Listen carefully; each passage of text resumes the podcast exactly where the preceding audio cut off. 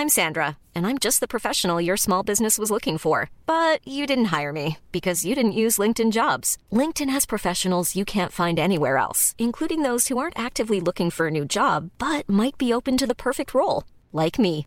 In a given month, over 70% of LinkedIn users don't visit other leading job sites. So if you're not looking on LinkedIn, you'll miss out on great candidates like Sandra. Start hiring professionals like a professional. Post your free job on linkedin.com/people today.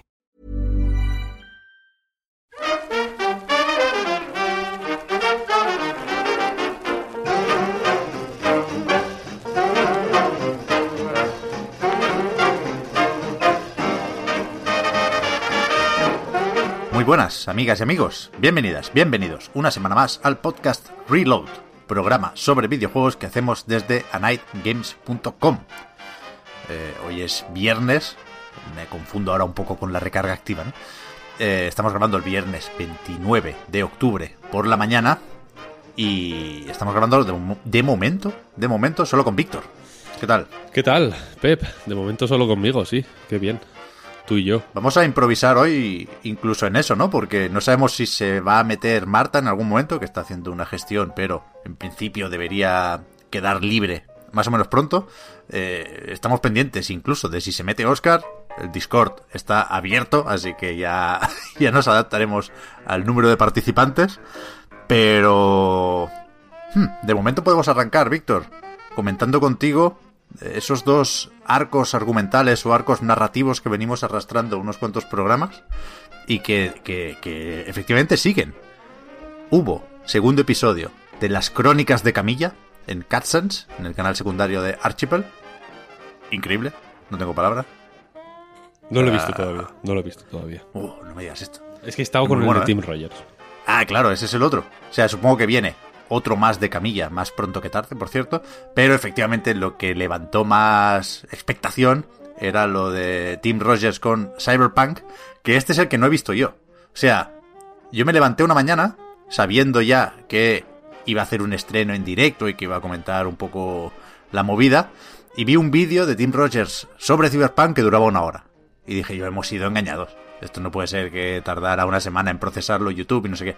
Y todavía no lo he visto, pero si no he entendido mal, esto es un vídeo, repito, de una hora, para explicar cómo hay que ver el otro vídeo o los otros vídeos.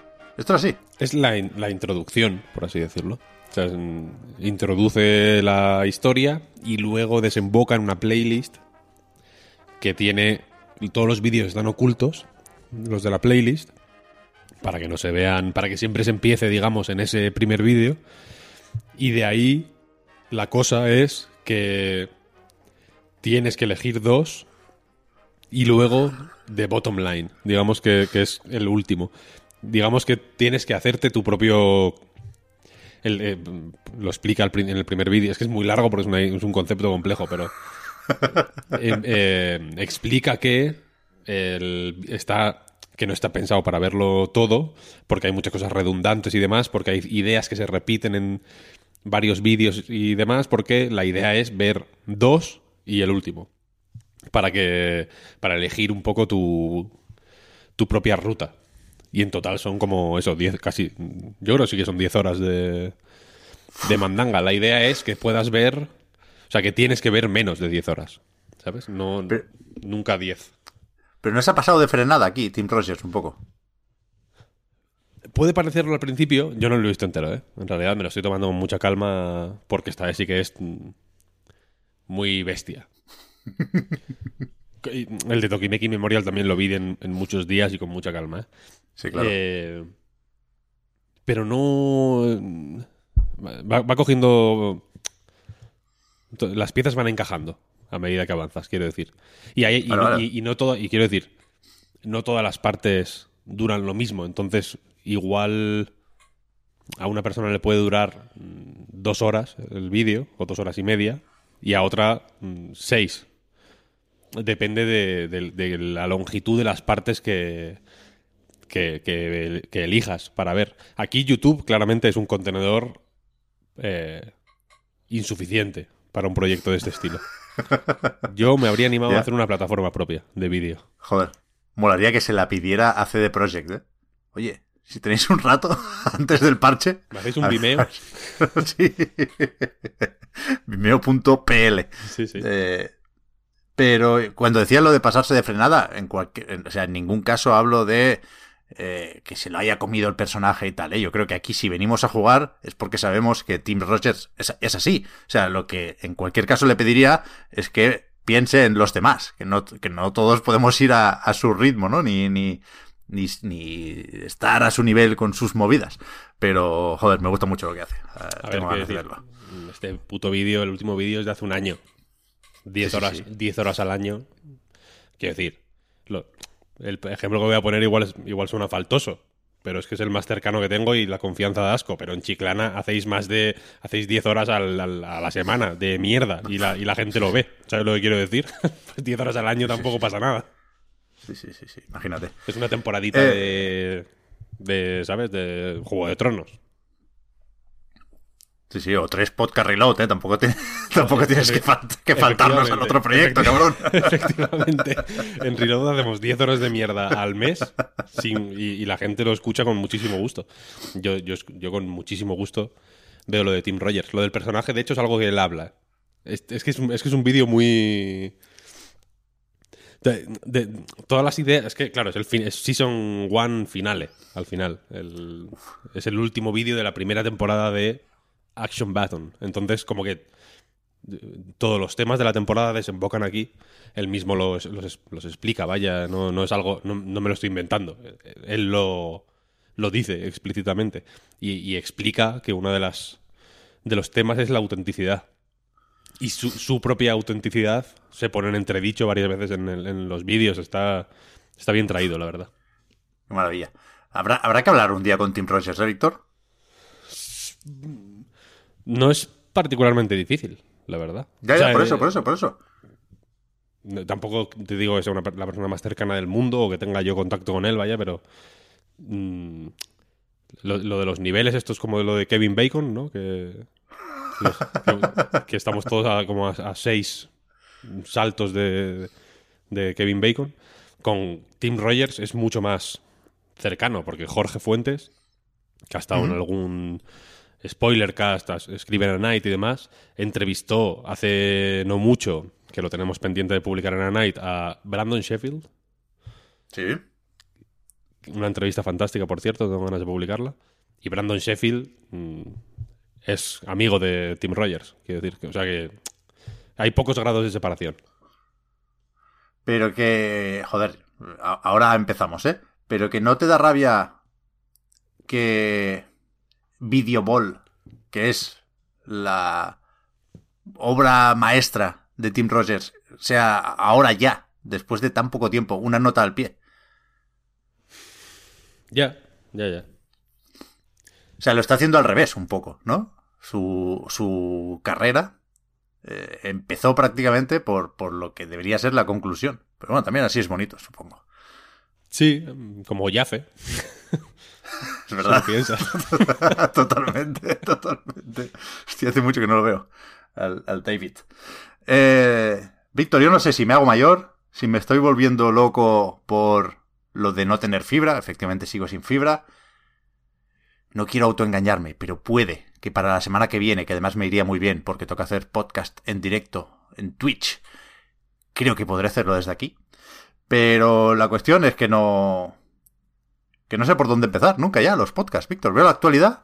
No sé también si es porque la repasamos a diario en la recarga activa, pero me, me, me repaso qué. o me miro qué ha pasado en, en esta semana y no, no sé por dónde, por dónde entrarle. Pues State ha habido, of Play.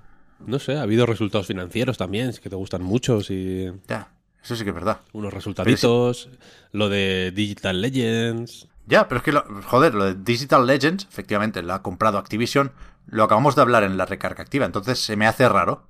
Además, uff, déjame contar esto, ha sido una recarga hoy súper rara, porque yo pensaba que me había salido con la mía, estaba muy dormido esta mañana y no me encuentro especialmente bien, y, y, y cuando hemos acabado de grabar con Marta, digo yo, hostia, pues no se ha notado. Y después al editarlo, me... Claro, me he escuchado de verdad y parecía un yonki moribundo, una cosa lamentable, Víctor. Pido, o sea, pido perdón a la gente por, por, mi voz en la recarga activa de esta mañana. Pero eso, lo de los informes sí me gusta, pero yo había pensado, si acaso, eh, meterlos al final de la conversación sobre cada compañía. Es decir, PlayStation tuvo su State of Play y anunció que había vendido Mm. X. Microsoft enseñó la campaña de Halo otra vez y dijo que la división de juegos había tenido un crecimiento de tal. No, podemos hacerlo así. Me gusta, me gusta. Es que hay que empezar por el State of Play. Me parece bien, me parece bien. Yo, cu- cuanto antes nos quitemos de en medio el State of Play, mejor. Pero tú, ¿de verdad no lo has visto? Yo no lo he visto. Y, o sea, y te ha llegado información del State of Play. ¿Cómo te lo imaginas? Mira, te voy a decir una cosa. Voy a empezar porque tenía este speech eh, preparado.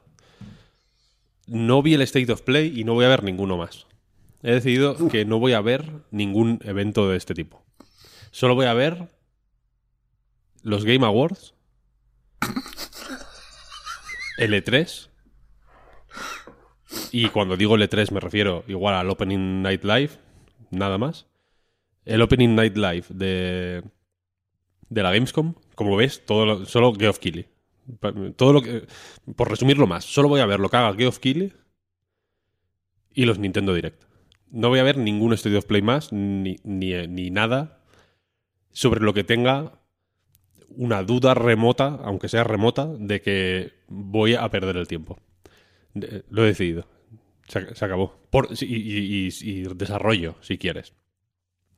Eh, el otro día leí un comentario en YouTube, en YouTube que, que decía que, en plan, eh, nos decía, los reloads después de un State of Play me los salto porque sois demasiado vinagres. Y he pensado, Lo vi, lo vi, lo vi, lo vi.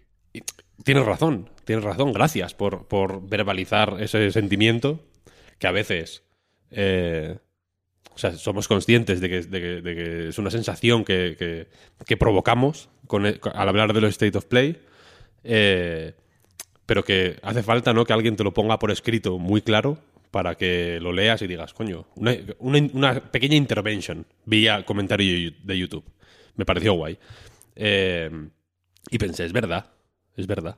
¿Qué voy a decir de este State of Play? ¿no? Que, que, que era mejor mm, ponerlo en el blog de PlayStation, que cómo mm, pensaron en Sony que esto tenía interés, que, eh, que, hay, que hay una serie de compromisos eh, de pu- publicar con- contenido con partners eh, pues en, en cierto tipo de formato y que por y que solo un state of play como este solo nace de, de ese tipo de compromisos bla, bla, bla, bla. ya sabemos lo que iba a decir. Lo sé yo lo sabes tú lo sabe, lo sabe todo el mundo. Entonces dije "Pu- pues no lo voy a ver. Son las 11 de la noche voy a estar viendo sensación de vivir que es lo que estoy haciendo ahora mismo todas las noches eh, mientras me bebo una cerveza y si acaso mientras juego al Sin, Sin and Punishment en, Uy, uy, en la puta Switch. Y ya está. Y al día siguiente por la mañana me levanté, vi los, los eh, juegos que se habían enseñado y no tuve que exponer. Me expuse a los trailers que, que me apetecía exponerme, que fueron la mayoría, la verdad. Eh, y, y- y ya está, pero el, el, el momento, digamos, de. mm, Tengo que estar ahí, ¿no? Tengo que estar viendo esto, tal. Me lo ahorré, me, siento mejor de ánimo y, y- doy mi palabra de que, de que tú incurre en el vinagrismo que quieras. A mí me da igual, me gusta, de hecho, escucharte. Pero hay gente que no, y, y de por mi parte, pues mira, ya está.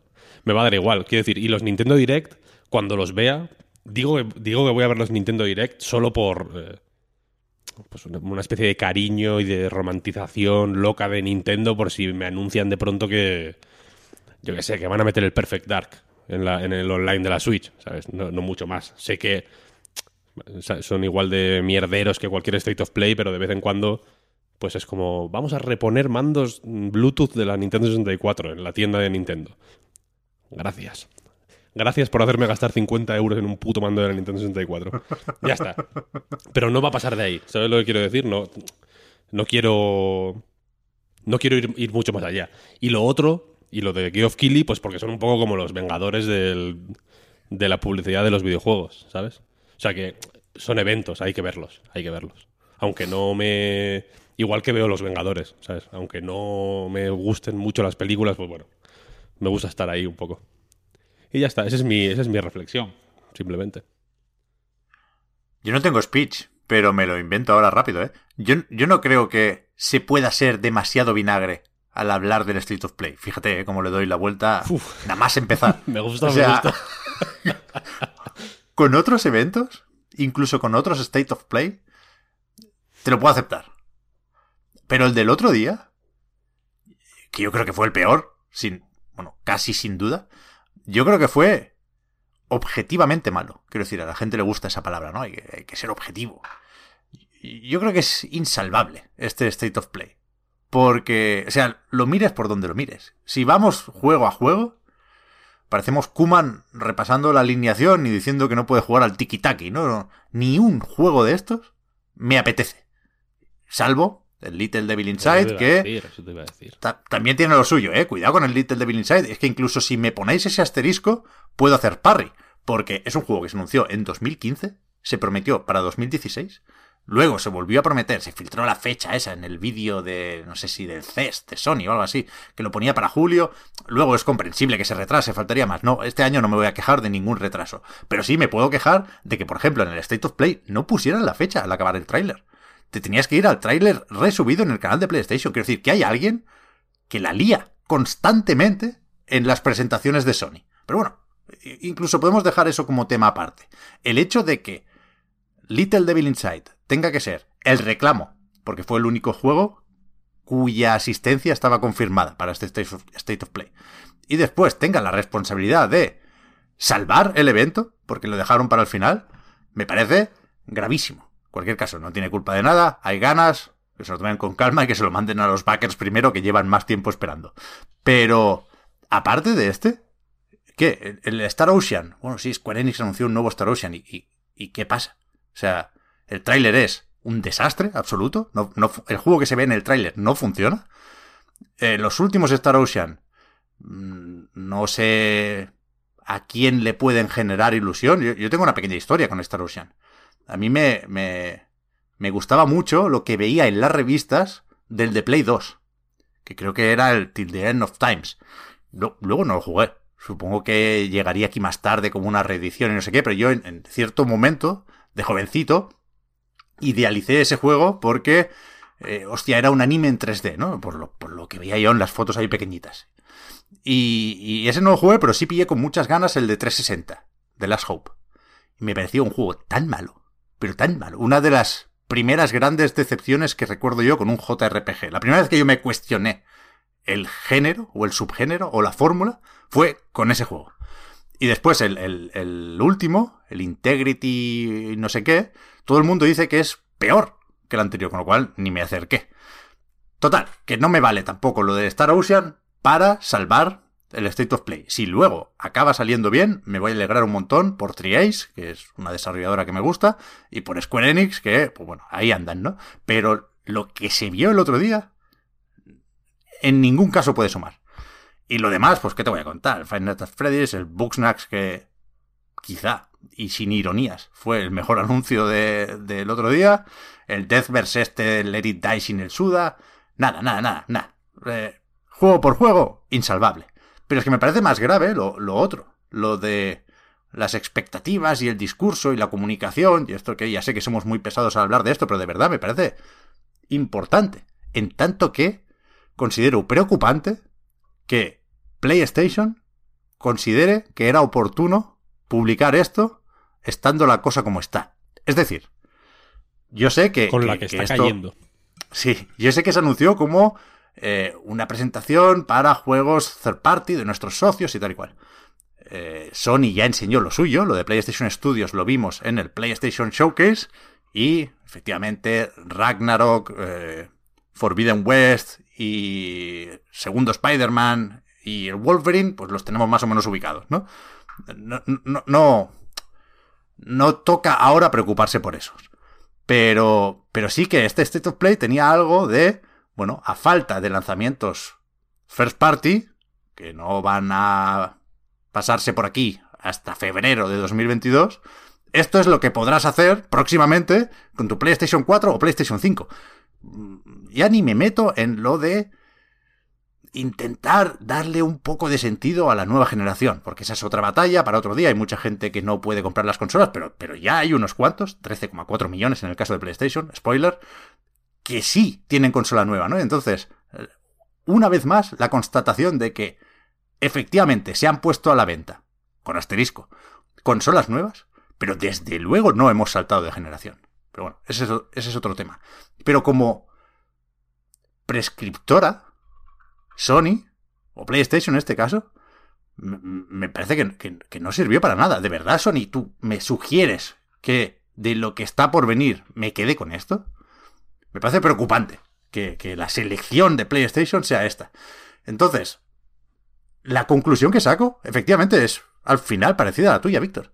Me tengo que convencer de que el State of Play no importa.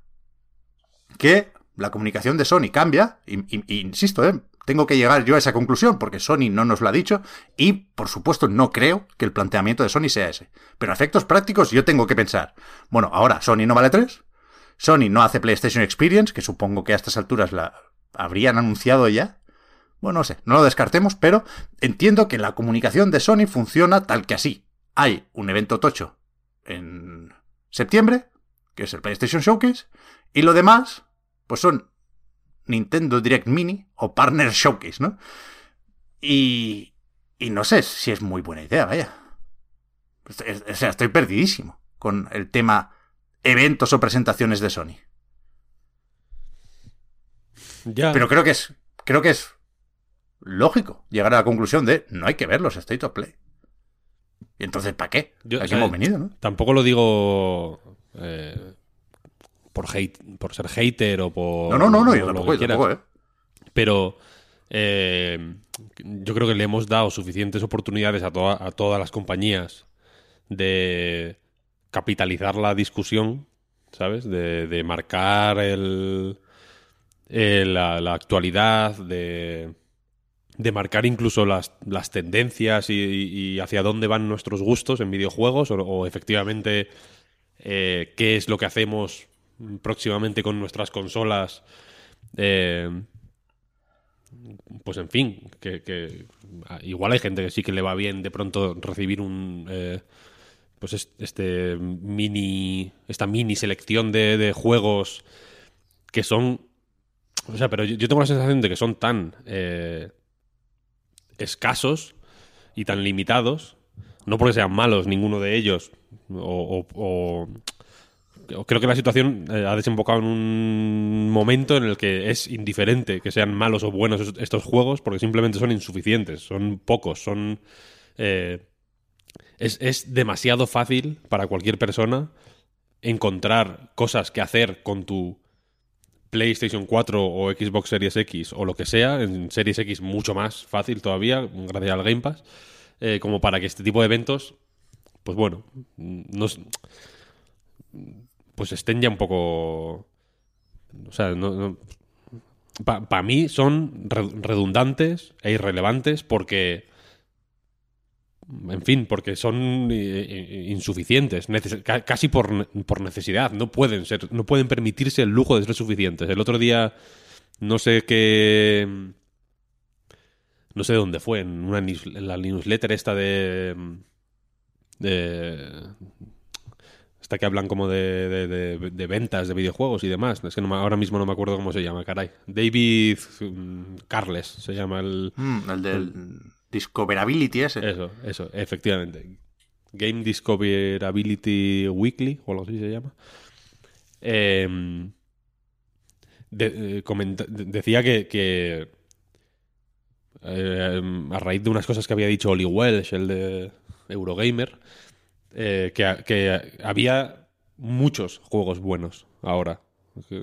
Y, y Oli Welsh decía que los AAA eh, pues han bajado un poco el ritmo, ¿no? Porque ha habido un 2020 muy jodido, el 2021 no ha sido muchísimo mejor, un poco mejor, pero tampoco es que haya sido muchísimo mejor. 2022 pinta como que va a empezar a arrancar la cosa, pero ah, está por ver, quiero decir, cuesta ya poner la mano en el fuego por nada y que, y que por ese motivo muchos medios como Eurogamer, vaya, grandes, han, han tenido más tiempo y más espacio para eh, recomendar otro tipo de juegos. En muchos casos muy buenos. Juegos que por puta necesidad, vaya, hablando mal y rápido, se, se, suelen ignorar porque si de pronto tienes que jugar a el Forza, el Assassin's Creed, el Call of Duty, el Watch Dogs, el no sé qué, pim, pim, pim, pim, pim, pim, hay un tiempo limitado para, para, para jugar, ¿sabes? El, el, Battlefield, el tal, el FIFA, no sé qué, pipi.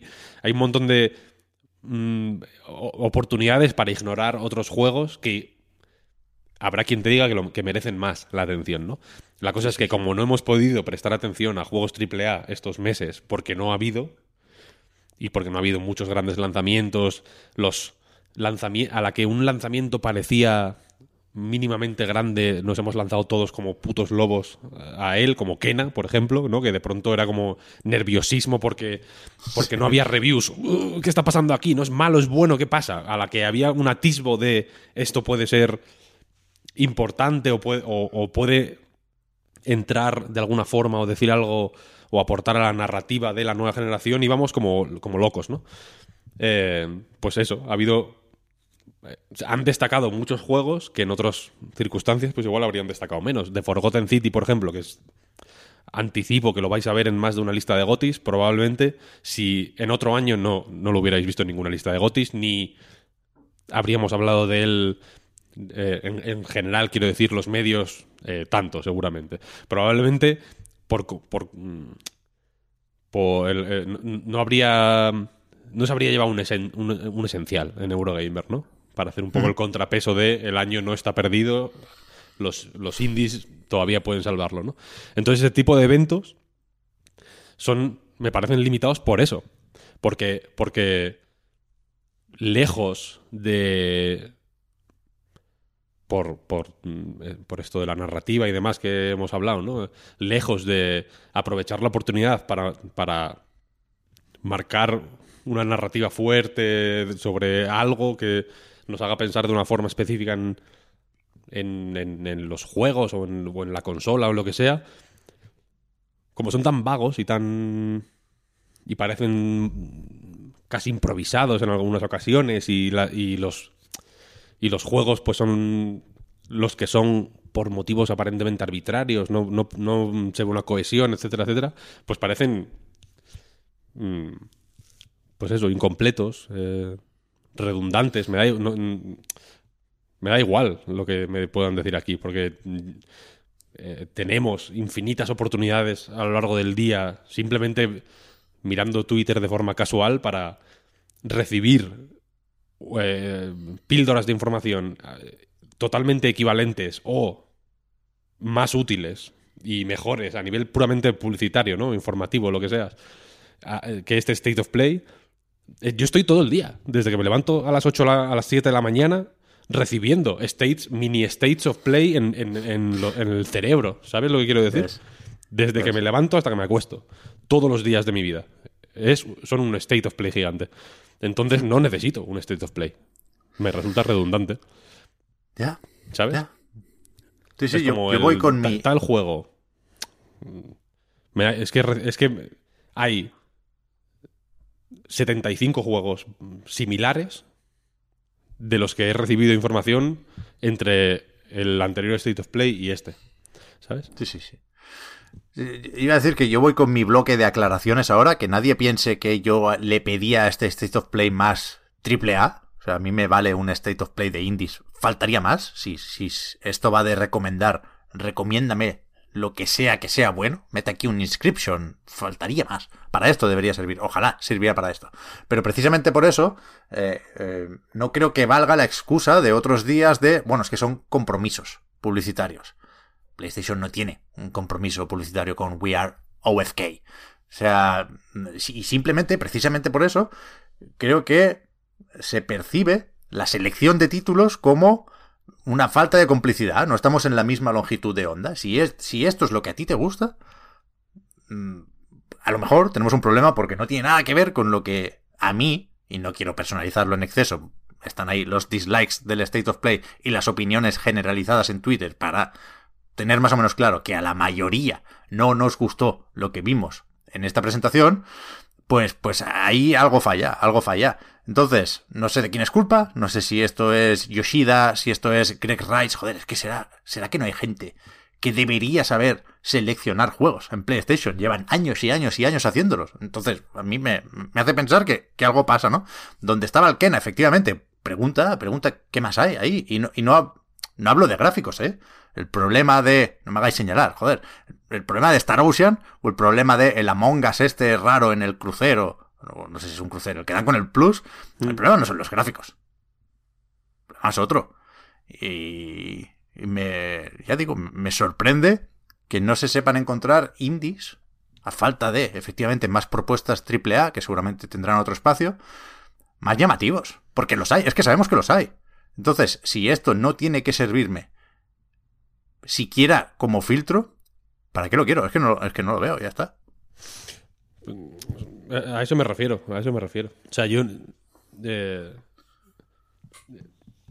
había, un, simplemente creo que había un momento en el que eran más necesarios o más o su importancia era más evidente pero ahora ya no. Yo no necesito, tengo la sensación ya un state of play que me haga de prescriptor de, de nada, porque es que juego a, aunque no lo parezca, vaya, juego a muchísimos juegos buenos.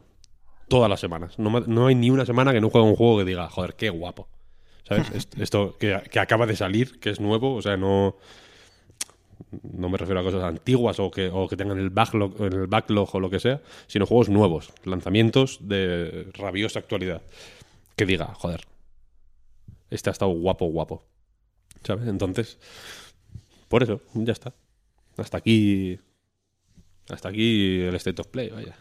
Terminado ese comentario sobre el State of Play, eh, Five Nights at Freddy's Security Breach, por cierto, sale el 16 de diciembre. Que este sí que le interesa a mucha gente. ¿eh? Y a mí el, el tráiler, más allá del meme de lleva ya unas cuantas apariciones en los State of Play, el tráiler del otro día no me pareció del todo malo. El juego ya veremos. Eh, eso, vamos con las ventas, pero antes saludamos a Oscar, que ha sonado el prum del Discord. ¿Qué tal, Oscar? Hola, gente, ¿qué tal? ¿Qué tal? ¿Tuviste el State of Play o no? Sí, lo estuve viendo, pero bueno, tampoco, tampoco saqué muchas conclusiones que no hayáis sacado ya vosotros, vaya, que no sé, no lo vi muy necesario. Tampoco creo que empañe mucho lo que viene de PlayStation, porque yo creo que el 2022 está bastante, bastante cubierto. Pero bueno, por los first party, desde luego los third party tampoco, más allá de lo triple A que no ni siquiera ha aparecido aquí, tampoco hay mucho más. Espérate, que el 2022 está cerca, pero todavía no está aquí, ¿eh? No, que tampoco. La espera hasta Horizon, no te creas tú que van a ser dos días o que va a pasar volando. Pero eso, tocó informe financiero de Sony y nos sirve esto para actualizar las ventas de PlayStation 5. Entre el Q2, que es, espérate, julio, agosto y septiembre. En esos tres meses se vendieron 3,3 millones de PlayStation 5 que es un millón más de lo que se vendió en el primer trimestre del año fiscal y que en cualquier caso siguen siendo las consolas que pueden llegar a fabricar, ¿no? La demanda sigue superando la oferta y se agotan todas muy rapidito que os voy a contar.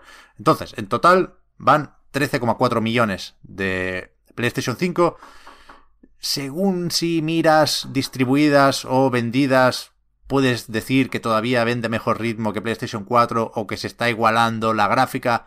Bueno, en cualquier caso, eh, con la que está cayendo de nuevo, creo que son muy buenos números. También los del Plus, 47,2 millones de suscriptores. Y eh, los ingresos de PlayStation son una barbaridad, vaya, es el mejor Q2 de la compañía, eh, si miramos eso, ¿eh? solo ventas, luego si te vas a los beneficios, la cosa cambia porque eh, la parte que tiene que ver con vender hardware, pues es menos rentable que lo de vender juegos, ¿no? Porque se, el precio de PlayStation 5 está por debajo de los costes de fabricación, volvían a recordar, y las ventas de juegos han caído por, por, por una cuestión circunstancial de cuándo cae el lanzamiento tocho de, de ese año, ¿no? En, en, el Q2 de este 2021 no ha habido un juego first party grande, con lo cual se han vendido, cuidado con esto, que no son pocos, ¿eh? 7,6 millones de juegos de. PlayStation Studios, pero que, que, bueno, no sé, serán algunos del Ratchet, supongo que el Miles Morales sigue vendiendo, pero el año pasado fueron 12,8 millones. Aquí sí que acaba de salir Ghost of Tsushima y hacía poco todavía de, de Last of Us parte 2, ¿no? Con lo cual era un trimestre mucho más fuerte en ese sentido que el, que el actual, que también ha salido el, el Director's Cut de Death Stranding, pero no, creo que no ha vendido especialmente bien. Eh, pero bueno, ha sido un muy buen trimestre para Sony dentro de esos meses de verano que no son los más moviditos. Y la gran pregunta que toca hacerse ahora es cómo pueden afrontar el Q3, que es el gordo, el del Black Friday, el de Navidades, eh, a nivel de producción. O sea, las previsiones de ventas no se cambian, pero no sabemos si se han guardado algunas consolas en el almacén para que se puedan comprar y regalar estos próximos meses, o, va a ir a peor lo de los semiconductores, o al revés, lo peor está por llegar, ni idea. Pero eh, esa relativa falta de lanzamientos, recordemos, y aquí no quiero leerle la cartilla a nadie, ¿eh? insisto en lo de que los retrasos eh, estos años son perfectamente comprensibles, pero creo que se vale recordar que en cierto momento la segunda mitad de 2021 mm, debía tener Gran Turismo 7, si no llegó a esperarse para la primera mitad, eh, Horizon Forbidden West y God of War Ragnarok, ¿eh? Quiero decir, Ya ves.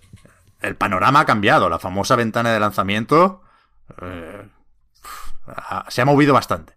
Pero bueno, eh, no creo que tengan problemas en Sony o que estén descontentos con, con el rendimiento de PlayStation 4 todavía, PlayStation 5 y con cómo pinta el futuro. Pero también ha sido una semana movidita para Microsoft, porque no fue un Insight Xbox, ¿no? Pensando en el evento propio. Tampoco tengo muy claro cómo va a ser el calendario de eventos de Xbox, porque está por ahí lo del 20 aniversario, el 15 de noviembre, que ya se nos dijo que sería una celebración, pero sin nuevos anuncios o sin novedades sobre lo que está por venir. Y no sé si harán un, un evento de esos X0 el año que toque.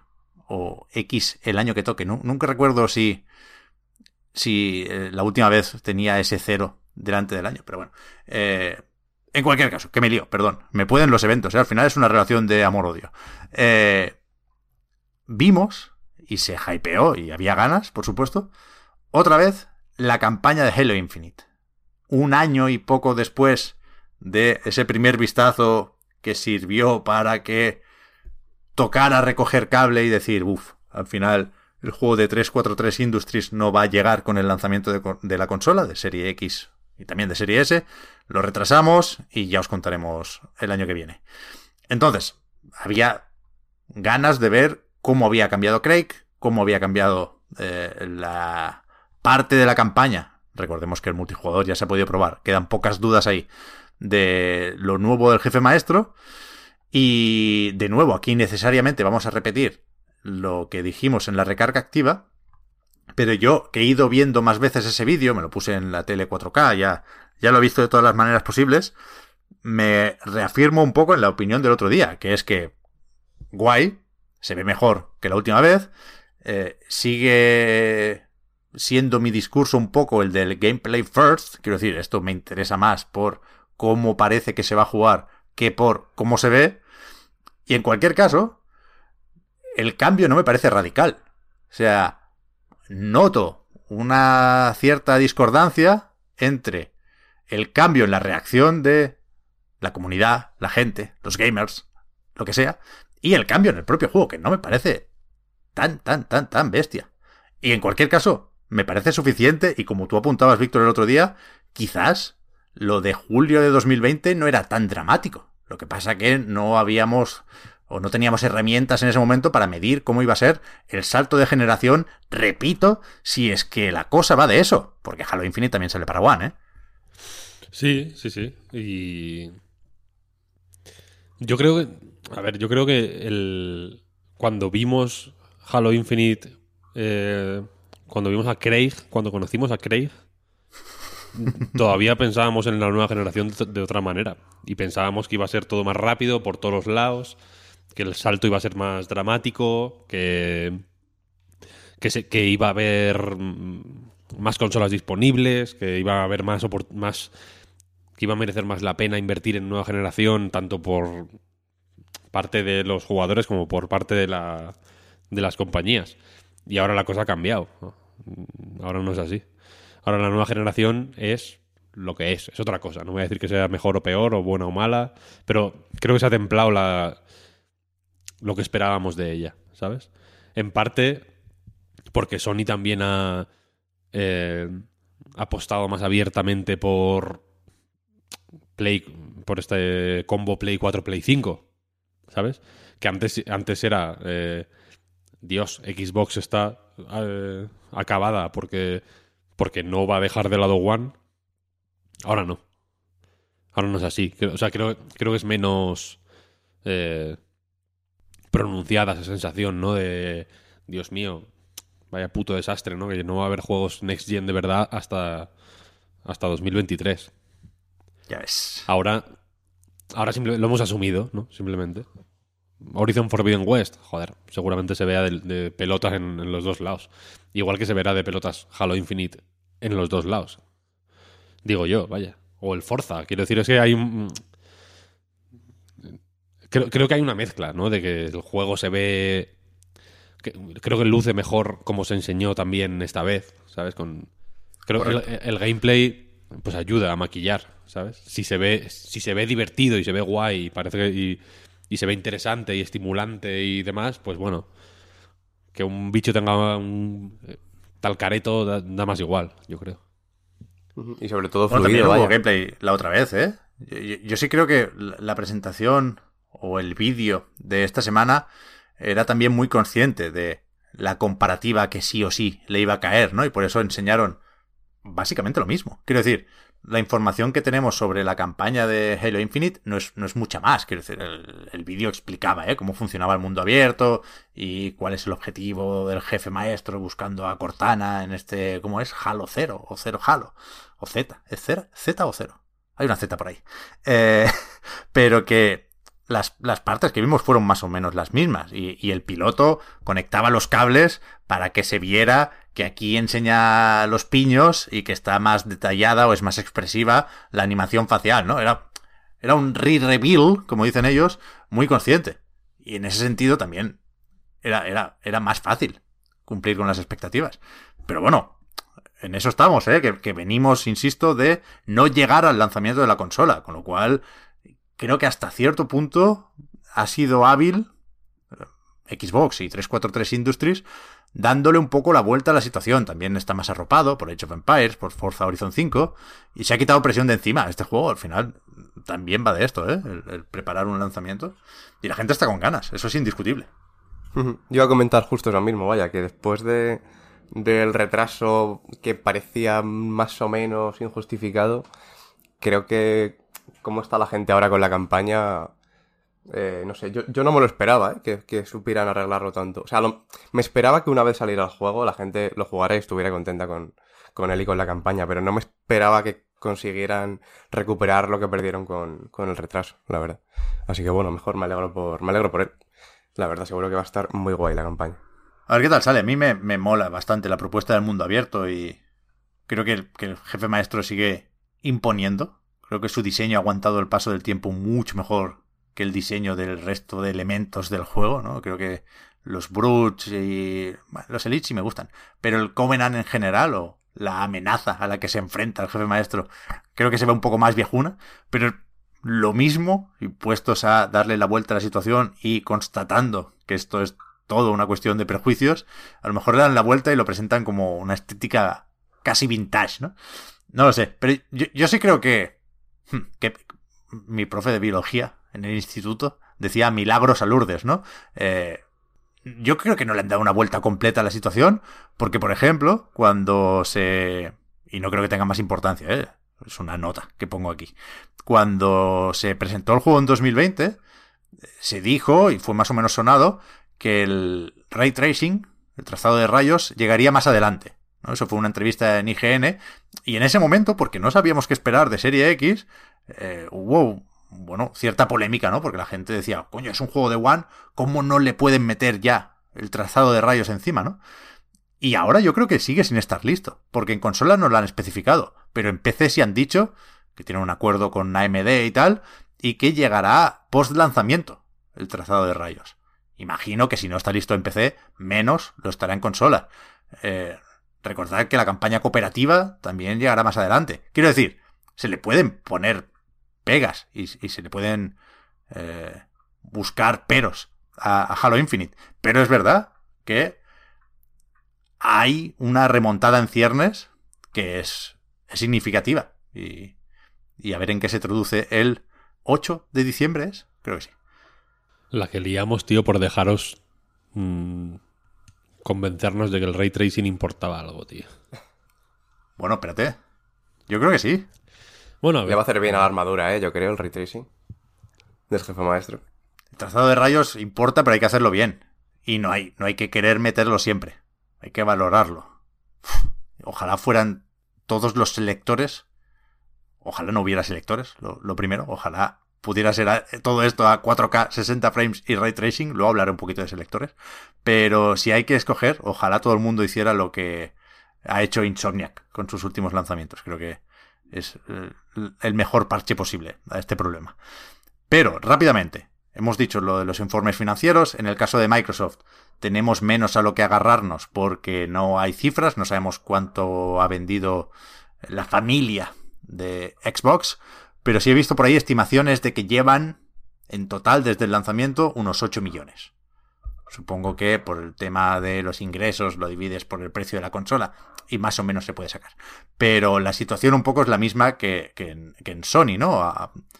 Eh, es el mejor Q2 creo de la división de juegos de Microsoft aunque la compañía en general eh, despega sobre todo por el tema de la nube y por sus cosillas de productividad, Office y compañía, pero dentro de Xbox hay un crecimiento importante del 27%, me, me parece, no lo tengo delante, perdonad, eh, en parte o sobre todo gracias a las ventas de consolas, que crecen un 166%, todo esto entra dentro de la normalidad o de lo esperable, porque hace un año eh, solo se podía comprar One y teníamos la nueva a la vuelta de la esquina, con lo cual las ventas bajaron. Ahora, a pesar de la escasez aquí también, las ventas suben y el margen de beneficio es menor y se resiente un poco eh, la división de juegos de Microsoft por la bajada en las ventas third party. En este caso, el Q3 nos puede decir otra cosa porque aquí sí que acaba de llegar eh, Age of Empires, se viene Forza ya mismo, se viene Halo y, y a ver si, si para finales de año nos actualizan la, cifra de suscriptores de Game Pass, que es algo que no, no hace público Microsoft, pero ya hicimos las matemáticas el otro día y estaban poco por encima de los 20 millones en principio. Pero, pero bueno, no hay, no hay muchas noticias destacables, creo yo, en el último informe financiero. Es un poco más aburrido lo de Microsoft porque se quedan más cosas para ellos. Dicho esto, yo creo que la parte de la actualidad la podemos dar por más o menos comentada si nos centramos solo en lo que consideramos más importante. Ha habido retrasitos, ha habido fechas, pero está todo en anightgames.com y se ha ido comentando en la parte de la recarga activa. Lo de Digital Legends lo hemos dicho al principio además, con lo cual aprovechamos y nos entretenemos un poquitín más en esa parte de ¿A qué hemos estado jugando? Que tú, Víctor, venías con una lista hoy bastante larga. Tengo una lista interesante, sí. Eh, no sé. Vamos a gamificar esto si os parece. He jugado he hecho Empires 4, a eh, Grotto, a.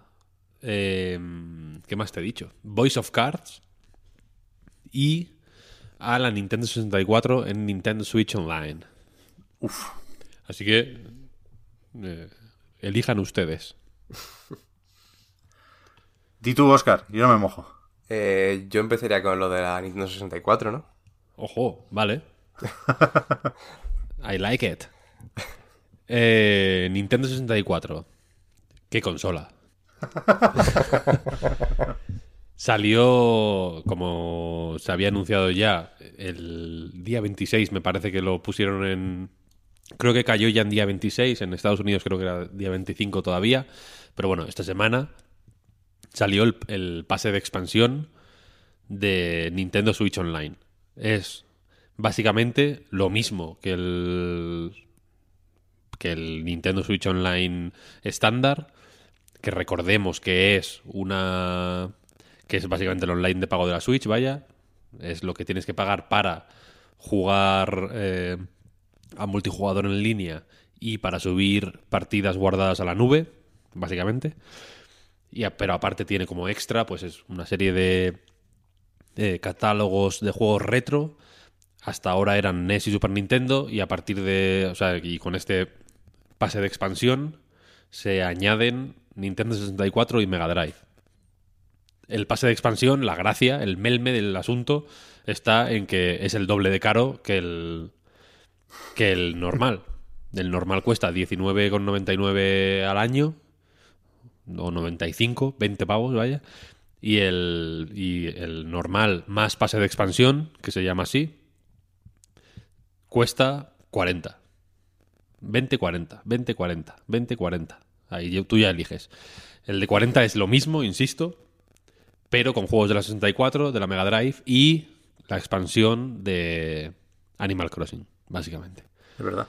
Eh, es curioso porque eh, el otro día, leyendo en Reddit, eh, el, el subreddit de la Switch, uno decía, deberían hacer el online gratis y cobrar la suscripción por los juegos. Y el tío razonaba que los juegos son lo único que aporta valor a esta suscripción. Porque el online es una birria. Quiero decir, no estás, tú no estás pagando para mantener los servidores dedicados de Splatoon 2, porque no los tiene. Ni estás pagando por mantener los servidores de Mario Kart 8, porque no los tiene. ¿no? Es todo eh, peer-to-peer, mm, un online eh, sin aspavientos. Generalmente malo, es bastante. funciona bastante peor que el de las, el de Play 5 o Xbox. Eh, y para más INRI, durante un año y medio fue gratis. Recordemos que desde marzo de 2017 que salió Switch hasta septiembre de 2018, en principio era Fall 2017 cuando se pondría de pago, pero al final se fue retrasando, se fue retrasando eh, y fue y duró hasta 2018 este periodo de prueba, ellos mismos lo llamaban periodo de prueba. Eh, fue gratis. Quiero decir que estás pagando por usar te, secuestran una funcionalidad a cambio de que pagues. Y si no, te jodes. ¿Qué manera tienen Nintendo de razonar esta barbaridad? Si, lo, si, queréis que lo diga así, ¿no? Porque luego la gente me dice que soy muy benevolente con Nintendo. Este, este, este acto de terrorismo eh, gamer. Pues meterte jueguecitos viejos para que te calles. no, es un poco así. Durante mucho tiempo, ahora ya entro en la 64, vaya, pero durante mucho tiempo ni siquiera sabíamos qué papel iban a tener los juegos retro. Sabían que, sabía, sabíamos que iba a haber juegos retro. Durante un tiempo os recuerdo que la idea era eh, que cada mes habría un juego, uno, de NES o de Super Nintendo, que se podría jugar hasta que terminara el mes. Quiero decir, que te iban a meter el puto Ice Climbers de la NES en, en abril y en mayo te quitan el Ice Climber. El, Ice Climber si te meten el Balloon Fight. Y tú te quedas como, what the hell. Esa era la idea durante, durante mucho tiempo, ¿eh? Estamos hablando de esto como si fuera casi prehistoria, aunque hace nada, Víctor, como decías ahora repasando las fechas, pero que en cierto momento se intentó que, que nos conformáramos con el Tetris 99, ¿eh? Luego ya fueron, claro, fueron improvisando una serie de, porque claramente fue una improvisación, quiero decir. Insisto que la idea era sacar uno al mes y, esto de los catálogos de, de, NES y de Super Nintendo vino después, eh, bastante después, la verdad. O sea, quiero decir, no, no fue en plan, hostia, nos hemos columpiado, ¿no? Eh, lo de... Lo de el juego de NES o Super Nintendo se anunció en enero de 2017 que es cuando se anunció que habría online de pago, vaya, y hasta mayo de 2018, una cosa así, o junio incluso, no se anunciaron los catálogos tipo Netflix, por así decirlo, ¿no? O Spotify. Eh, quiero decir que la suscripción durante un tiempo era todavía peor de lo que es ahora. Eh, y como parte de esta estrategia que, la- que ha ido, que Nintendo ha ido hablando de ella abiertamente, ¿eh? de mm, maneras de, eh, de que el- la suscripción al Nintendo Switch Online fuera más, se percibiera eh, como más valiosa, etcétera, etcétera. Pues ahora han hecho este, este, esta expansión, por así decirlo. Que gustosamente, sin coacción de ningún tipo, sin que Nintendo me mandara un código gratuito para canjear 12 meses de Nintendo Switch Online más pase de expansión, sin mm, pestañear y sin cuestionarme en ningún momento mi eh, altura moral por estar participando claramente en lo que sé que es una explotación miserable y rastrera de mi nostalgia, porque yo soy, como mucha gente, el niño de Nintendo 64. ¡Yes! ¡Yes! Yo soy ese niño y todos lo somos. Y yo el día 26 me levanté por la mañana y lo primero que hice, mientras me calentaba un café en el microondas, fue suscribirme durante un año a Nintendo Switch Online más pase de expansión. Y contando con que no tienes plan familiar, entiendo. ¿O tienes plan familiar? Sin plan familiar. Paso de plan familiar. No quiero. Quiero pagar 40 euros. No quiero plan familiar. No me apetece tener que estar una vez al año molestando a la gente para que me hagan un bizum Poniéndote de acuerdo. de, de 4 euros. Oye, tío, hazme el bizum, que te follen. Me pago yo los 40 euros, tengo un hijo, tengo trabajo. ¿Sabes? Te- Tengo, pago mis facturas, puedo pagar 50 euros al año. 40 euros, perdón, son 50 dólares. Puedo hacerlo. Eh, y, y dicho esto, ¿qué he hecho esta semana? Pues jugar a Star Fox 64, a Mario 64, a Doctor Mario 64, a Mario Tennis, a Super Mario Kart 64, Sin and Punishment, Operation Winback. No hay muchos más juegos. Son estos, estos que he dicho. Y yo sí, Story y igual me olvido de alguno, pero bueno. Hay, eh, hay nueve juegos en total. Eh, una de las grandes polémicas de la semana ha sido también que la emulación es una mierda, básicamente. Eh, y no es para tanto, voy a decir. Quiero decir, a nivel de eh, usuario, no pasa nada. Porque el Mario 64 sea una versión u otra, la versión japonesa es una, esta es otra, la versión japonesa tiene vibración, la de aquí no. Es más cuestionable, por ejemplo, lo que pasa con Ocarina of Time, que sí que es verdad que es un juego eh, que ya en su época que, que se diseñó de una forma mucho más apretada, eh, pues para encajar en un hardware más o menos limitado y demás, entonces hacía uso de, de ciertos efectos. Y la niebla tenía un papel eh, mucho más eh, importante que en, que en otros, o mucho más consciente, ¿no? Y aquí, pues, se ve bastante más feo. Eh, hay partes que se ven catastróficamente mal, más o menos breves. Tampoco es una cosa dramática.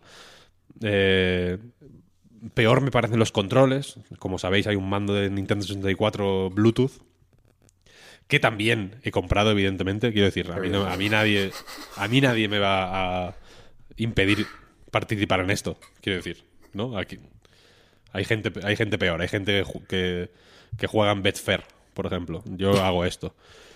Hay Eh, gente que, pa- que participa de esto, Víctor, y no lo dice. Tú por lo menos vas de cara. Toda. Yo voy de cara. Hay gente que defiende a Nintendo. Hay gente, hay gente que le parece bien. En plan, no, no, es que de algo tienen que vivir.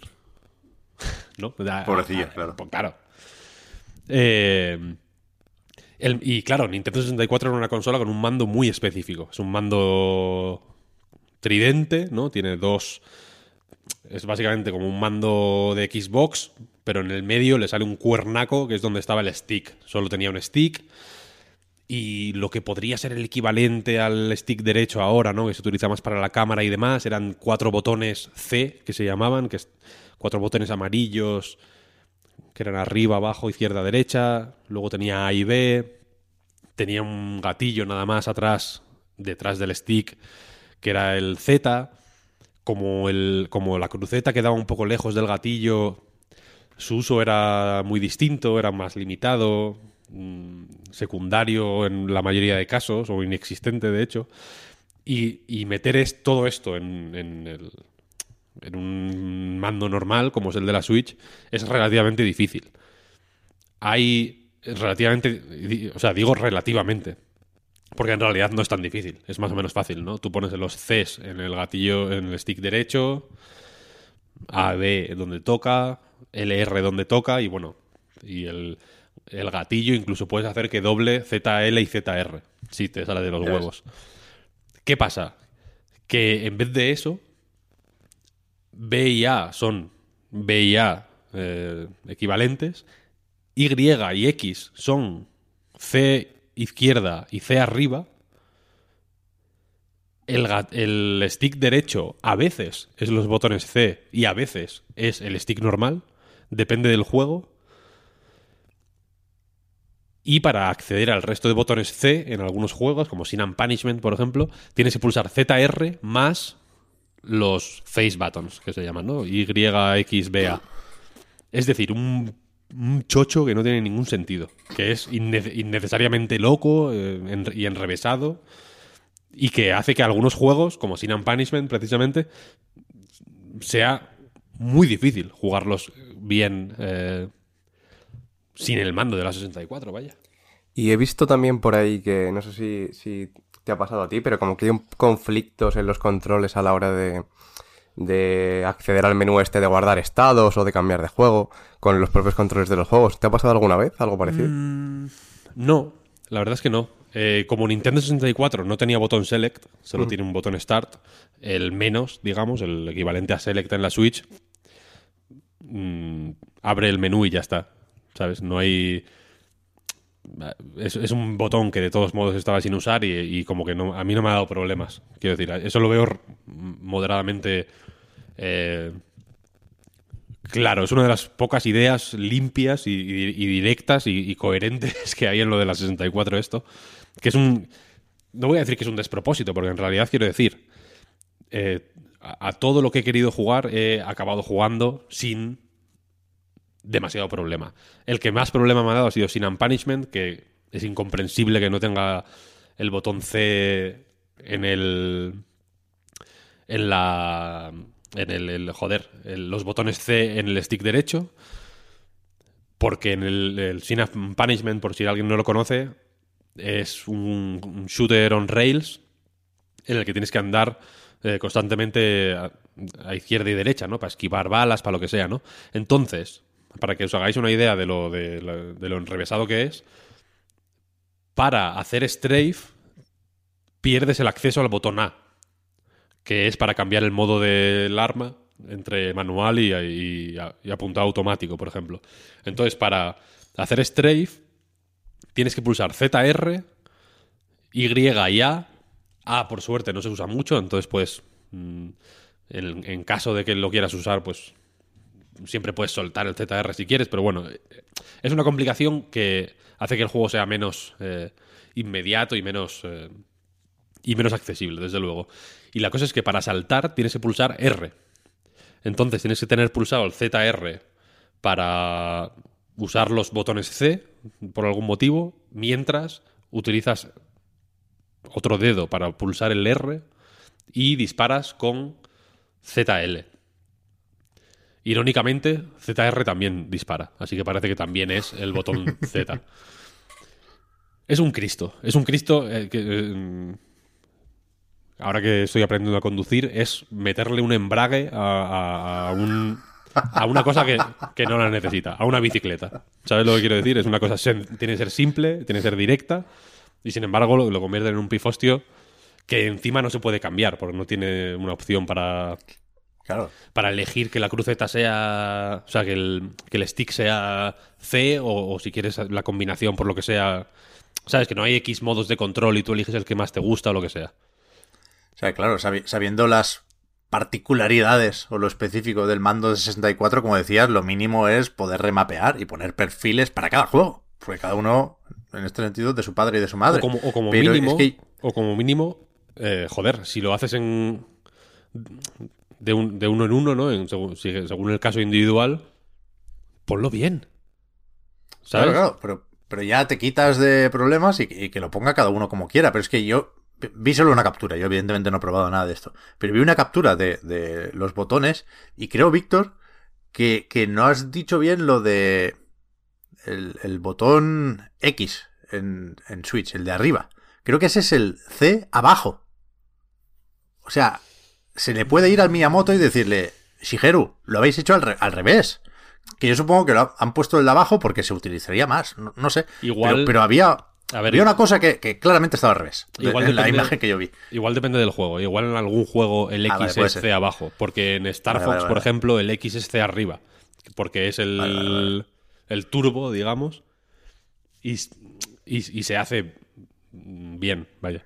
Por eso que es que entonces... hay, hay, hay eh, cosas hechas juego a juego de manera muy específica.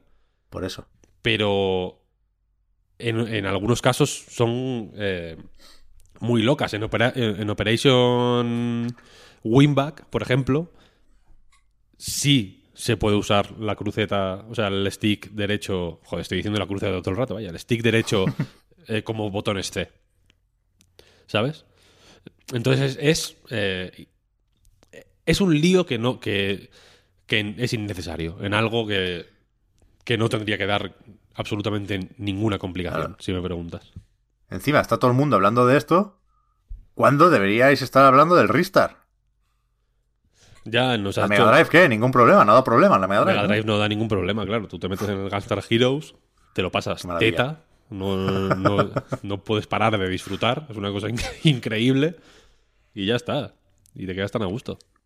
Es que siguiendo con, con la recopilación que has hecho antes, Víctor, de, de eventos con el Nintendo Switch Online en general, Luego llegábamos al punto en el que ya se, se, venía rumoreando lo de la Nintendo 64.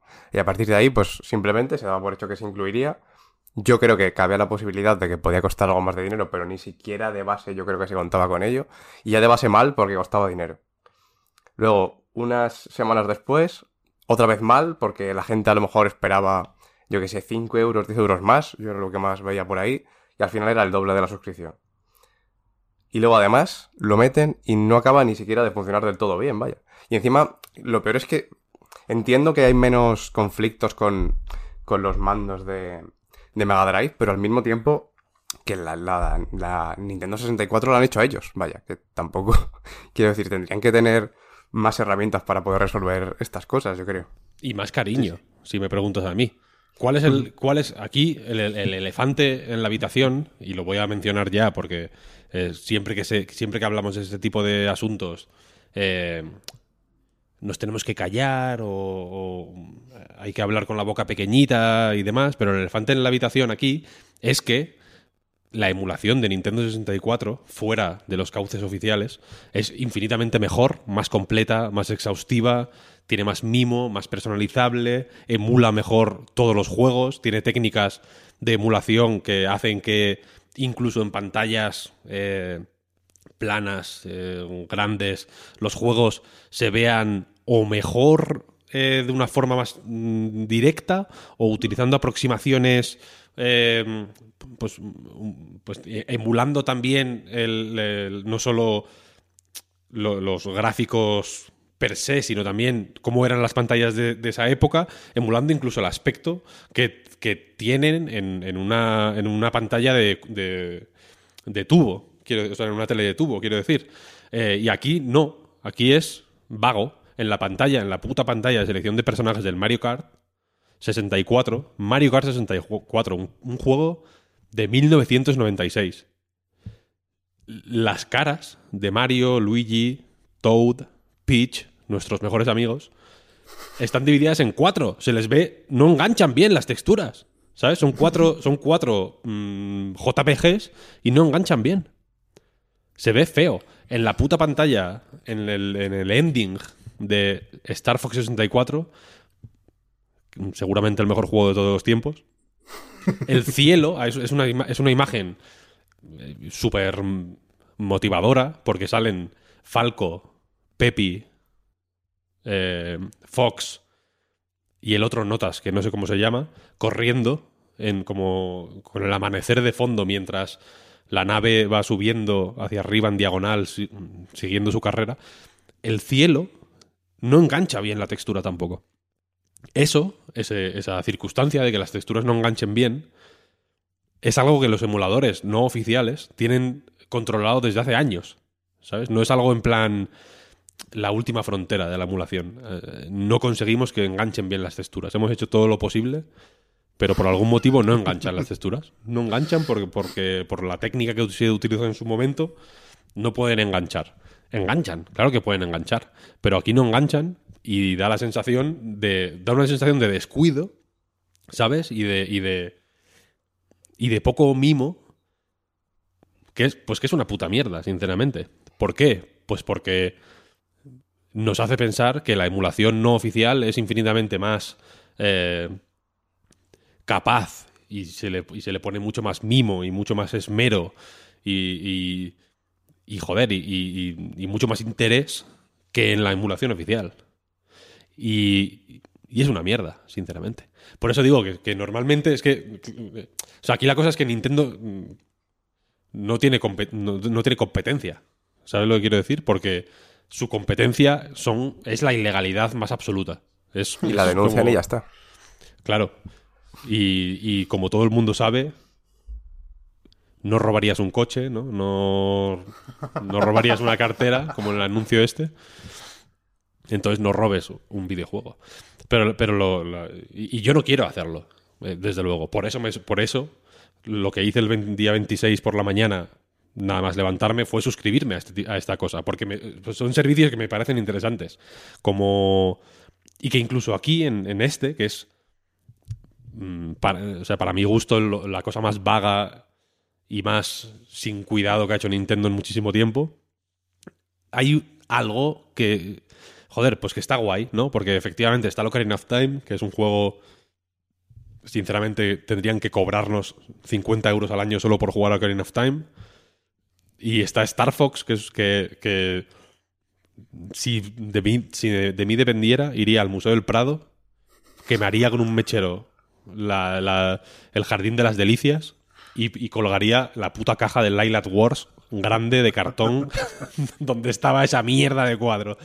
Eh, pero, pero aparte hay eh, Operation Winback, por ejemplo, que es un juego más o menos oscuro pero muy interesante porque básicamente inventó el sistema de coberturas de Gears of War. Y está también Sin and Punishment, que es un juego muy prestige, que nadie conoce, mucha gente lo conoce, poca gente lo ha jugado. Eh, de, Treasure, que son, pues, yo que sé, como los el mejor grupo desconocido de la historia de la música de los 70, pero en el videojuego japonés. ¿Sabes? Tiene un punto de Mm, vale, todos queremos jugar al Mario 64, pero también tiene un punto de échale un ojo a estas mierdas que, es, que molan mucho, aunque no se conozcan tanto, ¿no? En los, en, los catálogos de NES y de Super Nintendo eh, han tirado ahí por una línea un poco jodida, eh, pues de sacar juegos que no le importan a más o menos nadie y de vez en cuando haciendo eso, pues había alguno que era una sorpresa muy guay no me canso de recomendar Fire and Ice de NES. Juego de, Tecmo, buenísimo. Eh, y me gustaría que fuera por ahí, ¿sabes? Me gustaría que fuera un servicio que, pues, que nos recordara los grandes juegos de la Nintendo de esa época, pero también reivindicara pues, otros eh, menos conocidos, rarezas eh, que por H o por B son interesantes. Operation Winback es un juego malísimo malísimo. nadie lo va a jugar, nadie se lo va a pasar. La gente lo va a abrir, va a ver las coberturas y va a decir out, porque no, nadie lo quiere jugar. Pero mola tenerlo ahí, mola poder jugarlo, ¿sabes lo que quiero decir? Me, gusta poder dedicarle 45 minutos para ver. Aunque sea por tema de preservación. Claro, y, no, y para, y para comprobar cómo era, ¿sabes? Para poder tener una experiencia eh, en primera persona de, de, cómo se jugaba eso, de cómo se sentía, de cómo resolvieron ciertos problemas, ¿sabes? De, cómo llegaron a, esa solución de la cobertura o cómo, eh, o, cómo se utilizaba el apuntado. Es un juego que el apuntado es, no voy a decir eh, igual, pero sí como una, una especie de antepasado del de Resident Evil 4, con un puntero láser y tal. Eh, me gusta, me gusta poder tener acceso a eso, ¿sabes? Creo que es un, un servicio que puede ser interesante no solo para engañar a la gente a que pague 40 pavos por jugar online. Que eso, es lo, eso es lo que me jode, vaya, que, que- que- que sea simplemente eso, una zanahoria. Y una zanahoria que, que está pocha, ¿sabes? Y se piensan que no la vamos a ver, que está pocha y que la vamos a comer igual, pero... Y tienen razón, la vamos a comer igual, pero sabemos que está pocha. Está bien decir que está pocha, ¿no? A, medida que, que las zanahorias vayan estando más y más pochas, ya veremos qué hacemos. Pero, de primeras, me parece una especie de tropiezo elegante, ¿sabes? Cuando la gente se tropieza, pero hace como un movimiento así, "Jeje", y te señala luego con el dedo y, luego, y sigue andando como chulo, como en plan integrando integrando la- la- el tropiezo en su, en su marcha, como para quedar guay. Así lo veo. Muy bien, muy bien. Joder, yo un Lyle at Words o un Star Fox 64 sí me echaba, ¿eh? Joder, te lo fumas, Eh, pero, pero fuerte, es increíble, buenísimo ese ya juego. ya ya yo creo que le pesa un poco cómo han acabado de, de meterlo, que yo que sé, cosas como que no puedas, que ya te obliga a coger el pack completo por 40 euros y que forme Vale. parte de una suscripción online. Está claro, está claro. A ver, que, que vienen con toda la intención de engatusar. Claro, O sea, claro, no, por supuesto. no lo digo que, ni que ni siquiera es que 20 euros sea tan caro. Es a donde quiero No, llegar. no. El problema es que, que te lo que te lo, te lo metan dentro de, del- de lo otro y no puedas cogerlo por separado y te Sí, sí, obliguen a hacerlo como es- a su manera, vaya. Es Julio Iglesias, vaya, Nintendo, lo vas a pagar y lo sabes. Y ya está, y así van. Y es normal, se lo pueden permitir. Es que el, el tema es que se lo pueden permitir. Eh, quiero decir que se lo han ganado, ¿eh? En esto no criticaba a Nintendo. Pero, Oscar, dejemos que Víctor beba un poco de agua, porque ya hemos dicho que le quedan unos cuantos juegos de los que hablar. ¿Tú a qué has estado jugando esta semana? Eh, bueno, yo un poquito. He estado jugando a uno que, que se llama Unsighted, que de hecho lo tenía más o menos en la mira hasta que Víctor eh, me dijo que estaba por ahí en Game Pass. Eh, bueno, tampoco lo he acabado, llevo, llevo más o menos la mitad, pero por ahora me, me está gustando, vaya. Es, eh, bueno, sigue un poquito... He visto muchos juegos últimamente así, que, que siguen un poco la estructura del Ocarina of Time, por, no sé, de- diciéndolo un poco así a grandes rasgos, de lo típico de que partes de, de un punto de un punto central, que tienes que ir a recoger em, X objetos importantes que están repartidos por el mapa. Y no sé, a mí me parece muy interesante. Tiene un pixel art muy chulo. Eh, bueno, eh, se, se es vista. Vista cenital, te diría. Eh, combate un poco recuerda a lo que son los Souls-like, la verdad. Ya lo siento por hacer la referencia, pero Sí, sí, tal ahí cual. está. Eh, tiene hasta la, la propia barra de estamina, vaya, hay muchas combinaciones de armas posibles, cosa que me gusta mucho también. Eh, no me acaba de convencer cómo están mapeados los, los controles de, de acción de las armas, pero me gusta que puedas combinar de la forma que quieras, porque de primeras te, te propone como que lleves un arma de, de combate cuerpo a cuerpo, eh, una espada, un hacha en, eh, en el gatillo derecho y una pistola en el gatillo izquierdo, pero luego al final lo puedes configurar un poco a tu manera. Eh, el combate además es muy ágil, me gusta mucho el flow que tiene, lo puedes combinar con, con los dashes, hacer ataques especiales. En realidad es mucho más profundo, yo creo, de, de lo que parece. Luego en cada. En cada zona que, que- a la que llegas en la que tienes que coger una de estas partes, que es un meteorito, eh, por eh, bueno, una, una catástrofe que ha habido, es un mundo cyberpunk. El caso es que tienes que encontrar partes de un meteorito y cada, cada zona es como una mazmorra, que también, pues, el ejemplo de Ocarina of Time está ahí perfectamente. Que al principio em, empiezan flojitas, luego va aumentando la dificultad, pero creo que es más abarcable de lo que puede parecer al principio, en cualquier caso. El combate, eso sí, eh, diciendo que se parece a, a los Souls-like, tampoco creo que sea especialmente complicado. Creo que es más o menos fácil de, de pillar. También si tienes experiencia en la saga supongo que es más sencillo, pero yo aún así creo que, es, que no, no, llega, no llega a ese punto. Y luego también No, se pero, caracteriza... pero- pero es, Sí. es exigente. O sea, quiero decir que no, Sí, te- no- no- a la que te descuidas así un poco juegas. Ya ha habido veces que estaba jugando como medio distraído y joder, te, Sí, sí, te te- aprietan, ¿eh? te dan, si te dan cuatro golpes sin, sin que te cures, estás, estás muerto. Que además tienes una, unas jeringuillas que se van recargando por, por golpes que das, creo que es, no por enemigos que matas, sino por golpes que das. Y cuando la rellenas te puedes curar la vida completa, pero, pero solo, solo hay. Y solo tienes una cura al principio de, del juego. Luego eso se puede ir mejorando a medida que avanzas, pero. Pero bueno, hay que, hay que llevar bastante tiempo jugando para que. Bueno, dentro de lo que dura el juego, que no sé si son como 10 horas, vi por ahí. Y luego tiene una, una, función que yo tengo que reconocer aquí que desactivé rápido porque me agobiaba un poco, que era un contador de tiempo. Porque todos los personajes tienen un. como unas horas de vida que les queda, que a lo mejor te parten de 300 y pico, la mayoría, ¿no? Por lo menos. Pero. Pero bueno, a medida que pasa el tiempo, que evidentemente no va en tiempo, en tiempo real, no sé cuánto durará un día si dejas el mando quieto esperando, pero bueno, a lo mejor será, no sé, media hora más o menos, no sé si, no creo que sea hora por minuto, pero, pero un poco, un poco más, vale. Uh -huh. Y tienes por ahí unos, unos, no sé si es polvo estelar o algo así se llama, mm, que lo encuentras en, en cofres repartidos por el mapa.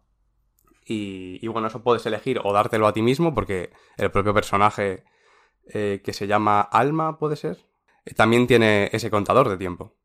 O sea, al final eh, no, no, llega a ese punto, pero entiendo que, que, si se pasa ese tiempo para ti, pues te. Pues mueres y ya está. No, sé si tendrías que repetir desde el principio, pero. Pero bueno, yo. Mmm, en cuanto te. En cuanto empiezas, de hecho, te pregunta. ¿Estás seguro de que esto, va a ser así? Te vamos a poner un contador de tiempos. Si ves que te agobia, te lo puedes quitar, que está muy bien que te dé la posibilidad. Y yo de primeras fui, fui de valiente y dije, perfecto, adelante lo quiero, pero a los 10 minutos dije, no puedo con esto. Porque encima te encuentras en el primer pueblo muchísimo NPC que ves en cada, debajo de cada nombre el tiempo que les queda. Y yo la verdad es que no, no, no, no podía, ¿eh? ya dije, no, hasta aquí, bye. Y, y es bueno, más o menos flexible de todos modos. O sea, no es una, es un, es una cantidad de tiempo suficientemente amplia como para que no se te, no notes que se te, que se te está muriendo todo el mundo, ¿sabes? Sí, sí, claro, claro. Sí, sí parece, pero bueno, yo aún así me preferí quitarme de, de, problemas, vaya. Y bueno, luego a la hora de moverte con, por el mundo es un poquito Metroidvania, vaya. En realidad. Eh, hay zonas a las que... Sí que es verdad que después de la segunda... De la segunda mazmorra ya queda el mapa prácticamente explorado entero. Menos por una zona. Eh, lo digo por los, eh, las habilidades que vas desbloqueando que te permiten acceder a ciertas zonas, moverte entre raíles, eh, pasar por encima del agua con, con bloques de hielo, el salto como tal, que al principio ni siquiera tienes un salto vertical, sino que al final no es más que un, un dash que te permite esquivar y, y poco más, que también te gasta la estamina. Y, y bueno, no sé, poquito más tengo que decir yo.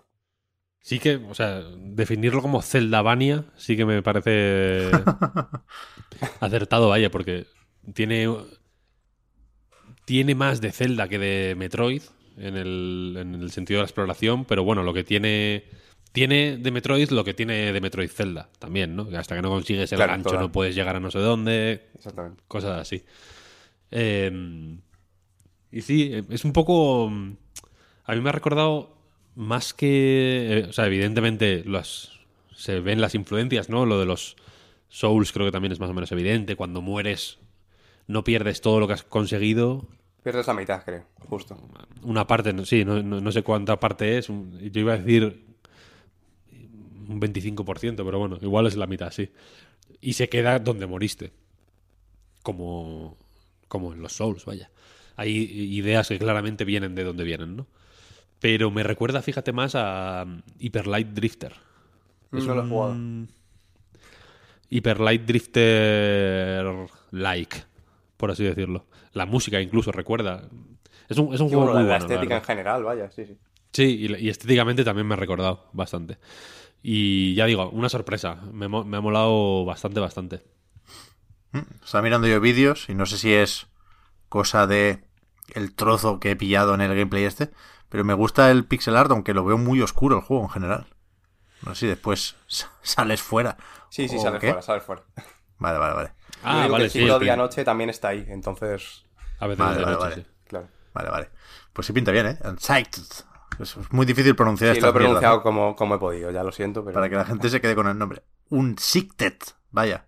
Lo buscáis en el Game Pass y no creo que haya muchos nombres parecidos. Vale, pues, pues ¿qué hacemos, Víctor? Volvemos a los tuyos. Yo es que solo tengo el Guardianes, lo lanzo cuando me digáis, pero... Pues mira, déjame comentar rápidamente eh, Groto, si quieres, y luego Vale. Guardianes de la Galaxia.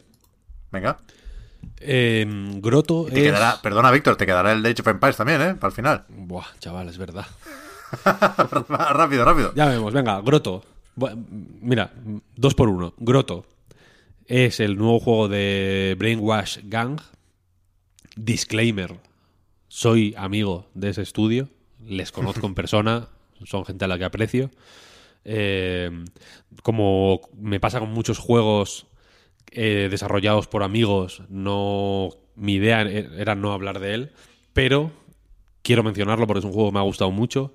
Eh, va de que tú eres una persona que vive en una cueva, una cueva que tiene un agujero en el techo a través del cual puedes ver las estrellas eh, y distintas personas van llegando a tu cueva eh, porque se corre la voz de que es- puedes hablar a través de las estrellas o que las estrellas hablan a través de ti.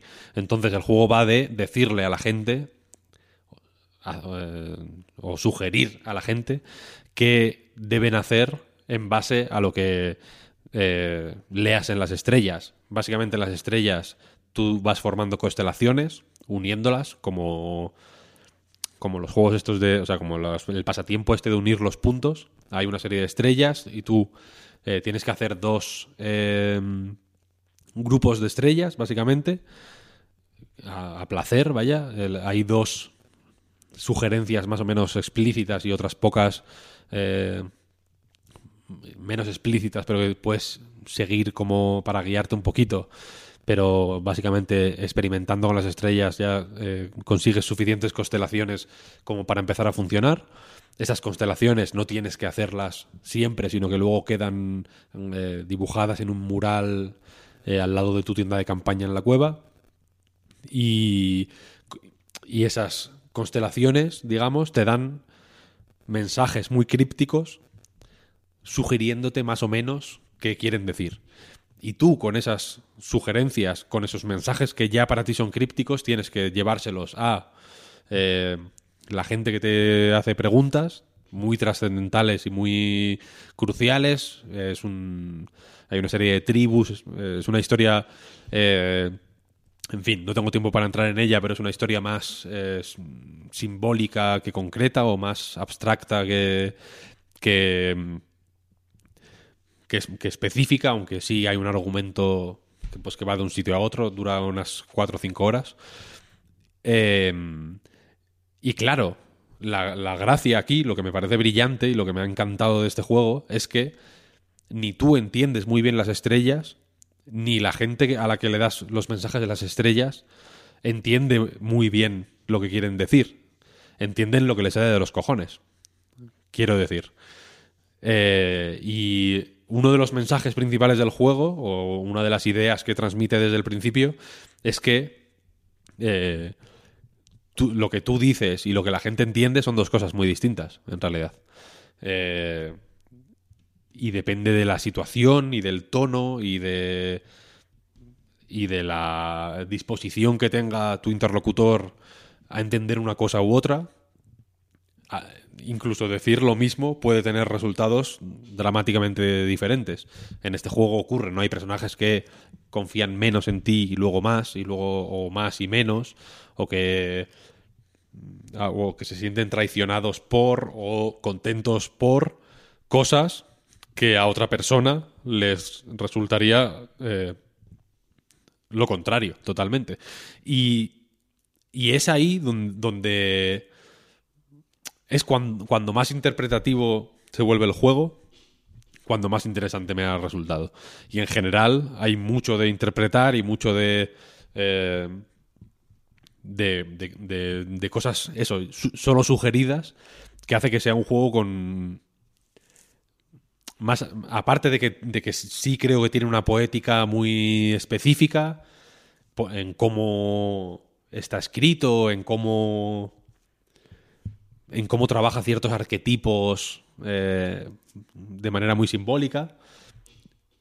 Precisamente por no tener que ser muy explícito, tiene muchas oportunidades para, desarrollar una poética. Otros juegos no, no pueden, no pueden hacerlo, porque son muy eh, concretos, digamos. Este no. Este, como las estrellas, a las que miramos a veces en busca de eh, un sentido para todo esto, eh, no, no, es tan material ni, ni tan concreto.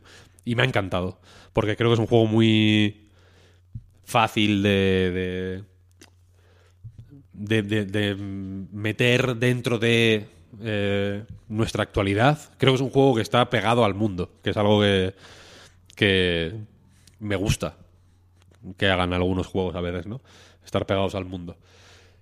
Y me parece muy recomendable. Ya está a la venta, así que si alguien lo quiere jugar, que lo juegue. Y el otro juego que quiero hablar es lo contrario, literalmente, Voice of Cards. Es el nuevo juego de Yoko Taro con un estudio que se llama Mil, me parece. Eh, Yoko Taro hace de director creativo y guionista, me parece. Hay aparte otra serie de colaboradores habituales de Yoko Taro y de gente que ha estado en Nier. La banda sonora es de la misma persona que hace la de Nier. Lo siento porque no me acuerdo del nombre. Suena un poco a Nier todo en general. Eh, más allá de eso, la única conexión que tiene con Nier es que te puedes bajar un DLC que, hace que la carta sea como la cabeza esta de Yokotaro, ¿eh? no hay más. Porque eh, lo que es este juego es un JRPG normal y corriente, tipo Dragon Quest. Como si, tomamos Dragon Quest como el super eh, JRPG prototípico, mm, Voice of Cars es un Dragon Quest, pero ambientado en un juego de cartas. Eh, el mundo del juego son cartas eh, pues que representan el suelo del campo, adoquines, paredes, puertas, etcétera, etcétera, a distintos personajes, edificios y demás. Y tú te mueves con una ficha como si fuera un juego de mesa. Pero luego, a efectos prácticos, cuando te encuentras con un enemigo, eh, se, coloca encima de las cartas un tablero con unas velas bien decorado y demás, eh, donde se desarrolla el combate. Pero no es Inscription en el sentido de que el juego de cartas no es un juego de cartas, de verdad. No, a Inscription tú puedes, si nos imprimimos las cartas y nos sentamos a jugar a Inscription, podemos jugarlo sin mucho problema. Porque es un juego que, que que funciona en el mundo. Este no. Este tiene muchas cosas. Eh, en muchos momentos hace un uso muy inteligente de, lo, de, lo, de la carta y el dado y, y, el tablero físico en el que.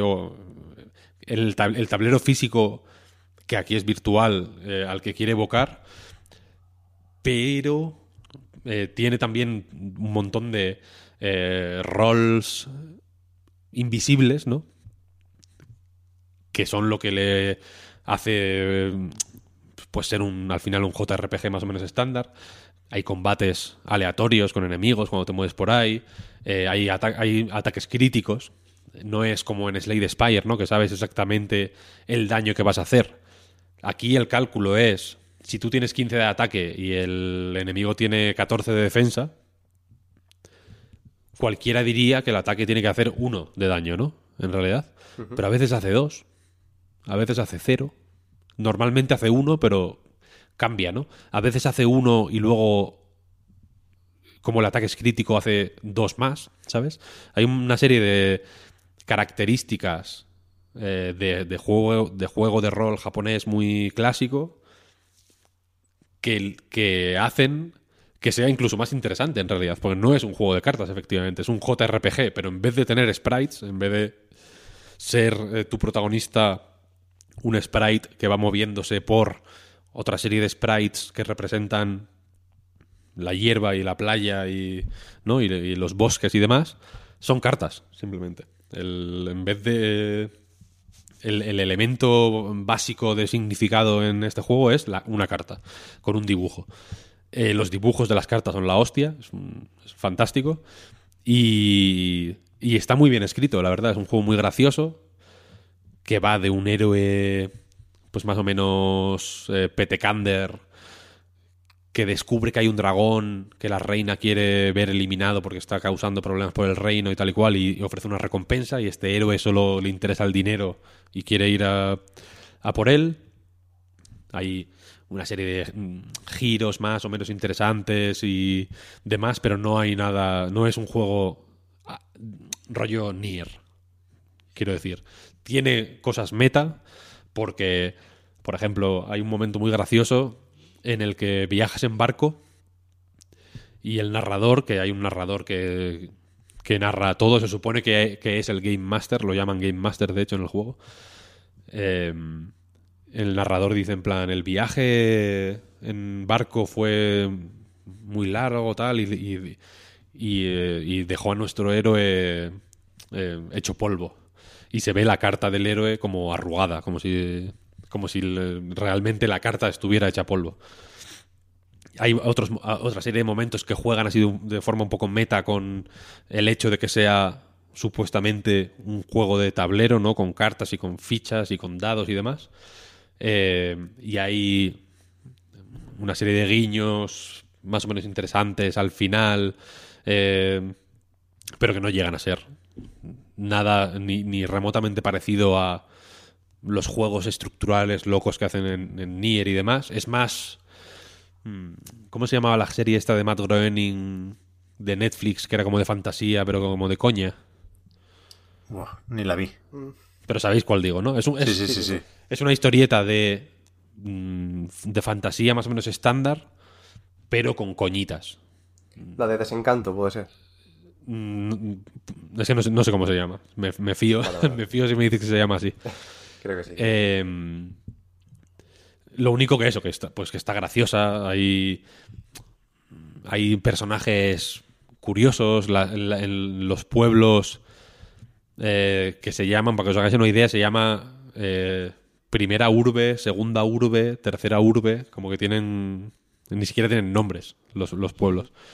Pues siempre hay personajes que parecen que, van por, por ahí, pero luego van por el otro lado, ¿sabes?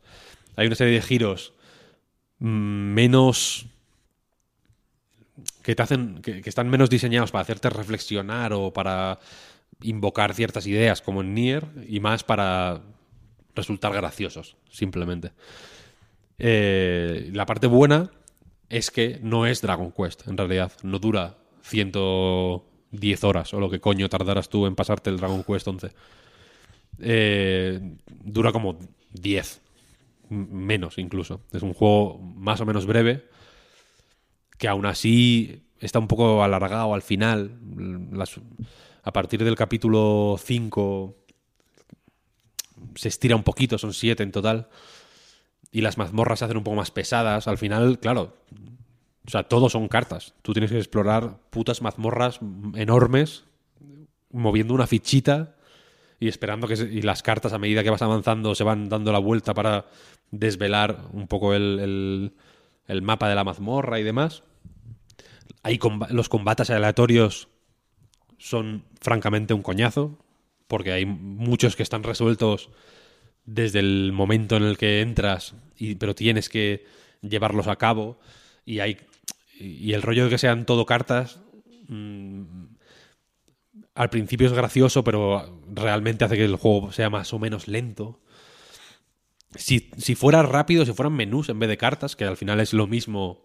Es, como si fuera un juego de menús, en realidad, sí. Lo único que hay cartas y, y, se, se, levantan y se mueven y cuando acaba el combate se vuelven a ti, se supone, a tu mano y se quita la, la mesa de madera y se vuelven a poner las cartas de la mazmorra o donde coño estuvieras y tal. Y todos esos procesos son muy guays porque están súper bien hechos y están muy mimados, suenan bien, se ven bien, están guays, vaya. Eh, pero hace que sea un juego más o menos lento. Lo único eso, que como no dura tanto, yo creo que no, no le termina de pesar tanto como si de pronto quisiera ser un RPG de 50 horas o lo que sea. Entonces es un juego simpático. ¿Perdón?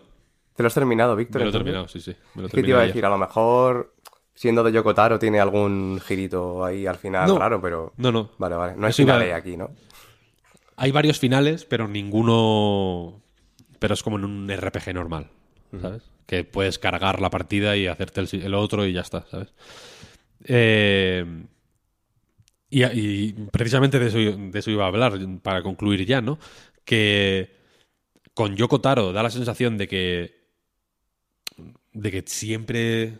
eh, hay más de lo que. de lo que parece a primera vista, ¿no? Como que siempre eh, se guarda un as en la manga.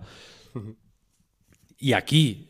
eh, yo reconozco que me chocó un poco que todo fuera tan simple y que pues joder la, la ambientación esta de las cartas de las cartas eh, siempre estaba como al borde de mm, de parecer que iba a ser más de lo que es al final pero cuando asumes que es simplemente un juego simpático y, y pequeño y más o menos poco ambicioso un divertimento si lo quieres llamar así eh, te deja mejor sabor de boca del que del que me esperaba, la verdad.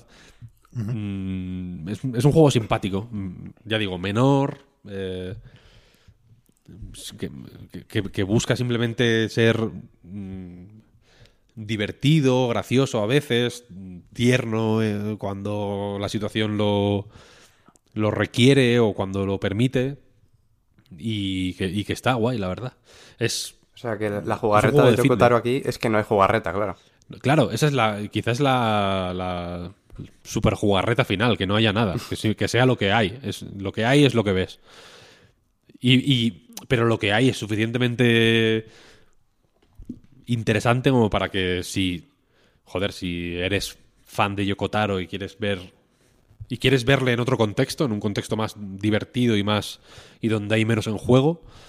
eh, pues también resulta agradable, vaya. Ya digo, no es un juego rompedor mm, y, tiene sus defectos y ser tan breve, por ejemplo, los JR, hay gente que dice los JRPGs deberían durar 15 horas.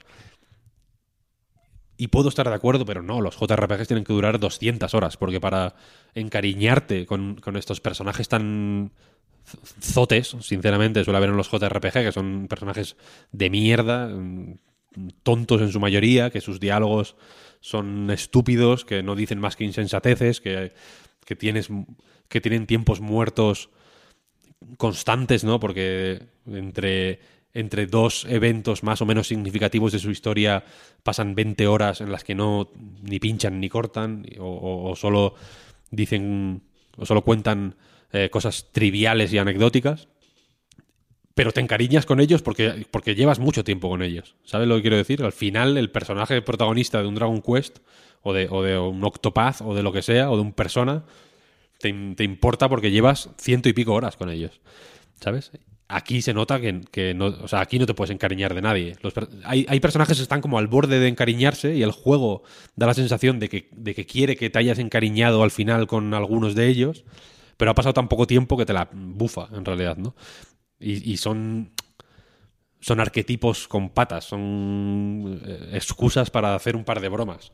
Entonces, cuesta encariñarse. El, material, o sea, la, materia prima para, para crear personajes de los que te puedes encariñar está ahí, pero como el recorrido es más o menos corto, no te da tiempo, ¿sabes? Con la misma persona con la que compartes un viaje en autobús, y quizá pueda ser tu mejor amigo si estás con él una semana, pero en los 20 minutitos del autobús no te da tiempo, ¿sabes? Y, aquí eso pues se, se echa en falta igual un poco más de desarrollo en algunas cosas. Eh, hay, los personajes no son tantos, hasta, hasta muy, muy, muy, muy al final no tiene apenas sentido cambiarles las magias y cosas así, ¿no? El gestionar el equipo, hay, hay muy poco equipo, no hay, no hay muchas armas, hay, de hecho hay sorprendentemente pocas. Eh, es un juego muy pequeñito, muy pequeñito. Y, esta contención en algunas cosas le va bien, en otras cosas no le va tan bien. Pero como tampoco nos jugamos nada con este, ¿no? Creo que, al final te ponen un mindset, por así decirlo, que, en el que, joder, que se hace muy agradable, ¿sabes? No tiene por, no tiene por qué ser trascendente ni el mejor en nada ni tal. Le vale con estar bien escrito, más o menos, tener dos o tres momentos graciosetes y, y curiosos con, y con el gimmick estético este de, de estar hecho con cartas, yo creo que ya le vale, la verdad. Y le, y le va bien. Me ha resultado agradable. Yo tengo ganas de ver qué pasa con el siguiente juego grande y nuevo de Yoko Taro, que también está genial que haga cositas así, ¿eh? Pero eh, cuando salga a anunciar el Nier Automata 2, para entendernos, ¿no? Que no sea ni el Replicant, ni el Reincarnation, ni otra cosa que aprovecha para recordar a Nier y, y pillar un poco de rebufo, pero no, no- no sé cómo de grande es ahora mismo la figura de Yoko Taro. En- Entiendo e intuyo que bastante, que bastante. Así que hay ganas y si lo puede hacer Platinum, mejor que mejor, ¿eh? Ojalá. Que a mí el, el Replicant nuevo me, me costó más de lo que de lo que esperaba. Pues si queréis comento yo algo del Guardians of the Galaxy. Dale, dale. Vale. Creo que hay que decirlo así, que no está traducido el título del juego, porque entonces no puedes poner el Marvels al principio, ¿no? Entonces, aunque el juego está doblado y traducido, faltaría más, en castellano también tenemos que decir Marvels Guardians of the Galaxy. Eh, que, que me está gustando bastante, no lo he terminado todavía, no me puede faltar mucho. He visto por ahí long plays de 12, 14 horas y yo llevo 10, creo que me contaba ayer la PlayStation 5. Y me está gustando bastante, decía, pero no sé todavía, y creo que nadie ha sido capaz de responder a esa pregunta, ¿cómo veríamos este juego si no hubiera existido antes Marvel's Avengers?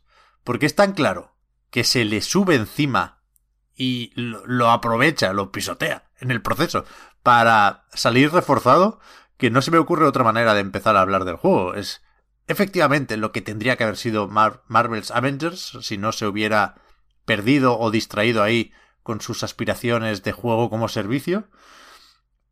Pero tampoco es muchísimo más. Quiero decir, en el mejor de los casos, Marvel's Avengers apuntaba a lo que apuntaba. A mí me sorprende que son juegos AAA, por supuesto, hay mucho dinero aquí. Está Marvel, por lo tanto está Disney, está Square Enix, están algunos de sus estudios occidentales más importantes.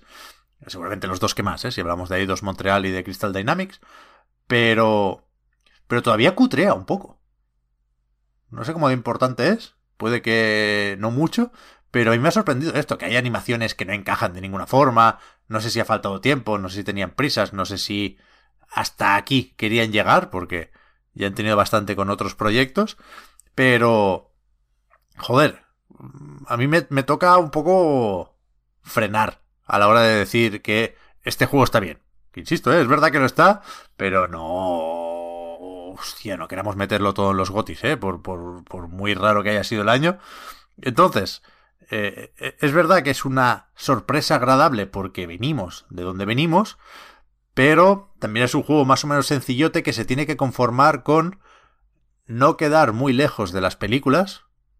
Ya sé que todo esto viene de los cómics, pero creo que la referencia que tenemos la mayoría en la cabeza cuando hablamos de Peter Quill, de Star-Lord y compañía, eh, son las, las películas, ¿no? Y entonces, a mí me gustan mucho las películas, me gustan más que este juego, creo que es que tienen un tono mejor cogido, que, que la química entre los personajes funciona mejor, pero me parece reseñable y me parece no solo positivo, sino lo mejor del juego, que se queda moderadamente cerca de esto. Es decir, de nuevo con Marvel's Avengers, cuando lo vimos por primera vez, lo primero que pensamos es, joder, los Vengadores de Hacendado. Claramente, ¿no? Porque en la cabeza no podíamos hacer otra cosa que compararlos con los de las películas. Y aquí, la comparación, que se hace igual porque funcionamos así, eh, la resiste muchísimo mejor. Pero Entonces, tampoco, tampoco a- se parecen, ¿no? Ya, ya, ya. Pero a, a mí me gusta menos este Peter Quill que Chris Pratt, pero la diferencia no me parece tan llamativa ni tan abismal como en, en Los Vengadores. Y sobre todo el resto de personajes sí me gustan bastante más. O sea, Drax y Gamora y Rocket y Groot sí me... Bueno, me parece que dan el pego y me parece que cuando se juntan el equipo funciona, que eso es un poco eh, el tema central de los Guardianes de la Galaxia, ¿no? Que personajes muy dispares y todos eh, absolutamente rotos por dentro, cuando no directamente terroristas, pues consiguen funcionar como un equipo gracias a, sobre todo, eh, cómo los une Star-Lord, ¿no? Y por eso tiene sentido, y el juego es muy consciente de esto, que solo puedas controlar a Star-Lord, ¿no? Porque es lo que une el equipo. Y el juego insiste en esto de formas a veces demasiado evidentes. Por ejemplo, el superataque es un poco tonto, ¿eh? si lo piensas. Queda bien, porque con la banda sonora está todo muy bien hilado. Joder, es que es una, una franquicia muy potente los guardianes, ¿eh? Pero tú invitado a un combate, le das a L1 y R1 cuando la barrita de turno te lo permite y haces reunión. O sea, se para el combate y vienen todos los, los personajes a consultar la jugada con, con Star-Lord, ¿no? Que en ese momento sigue siendo tú, pero lo ves en primera persona. Y te dicen tres chorradas. En plan, este combate está ganado.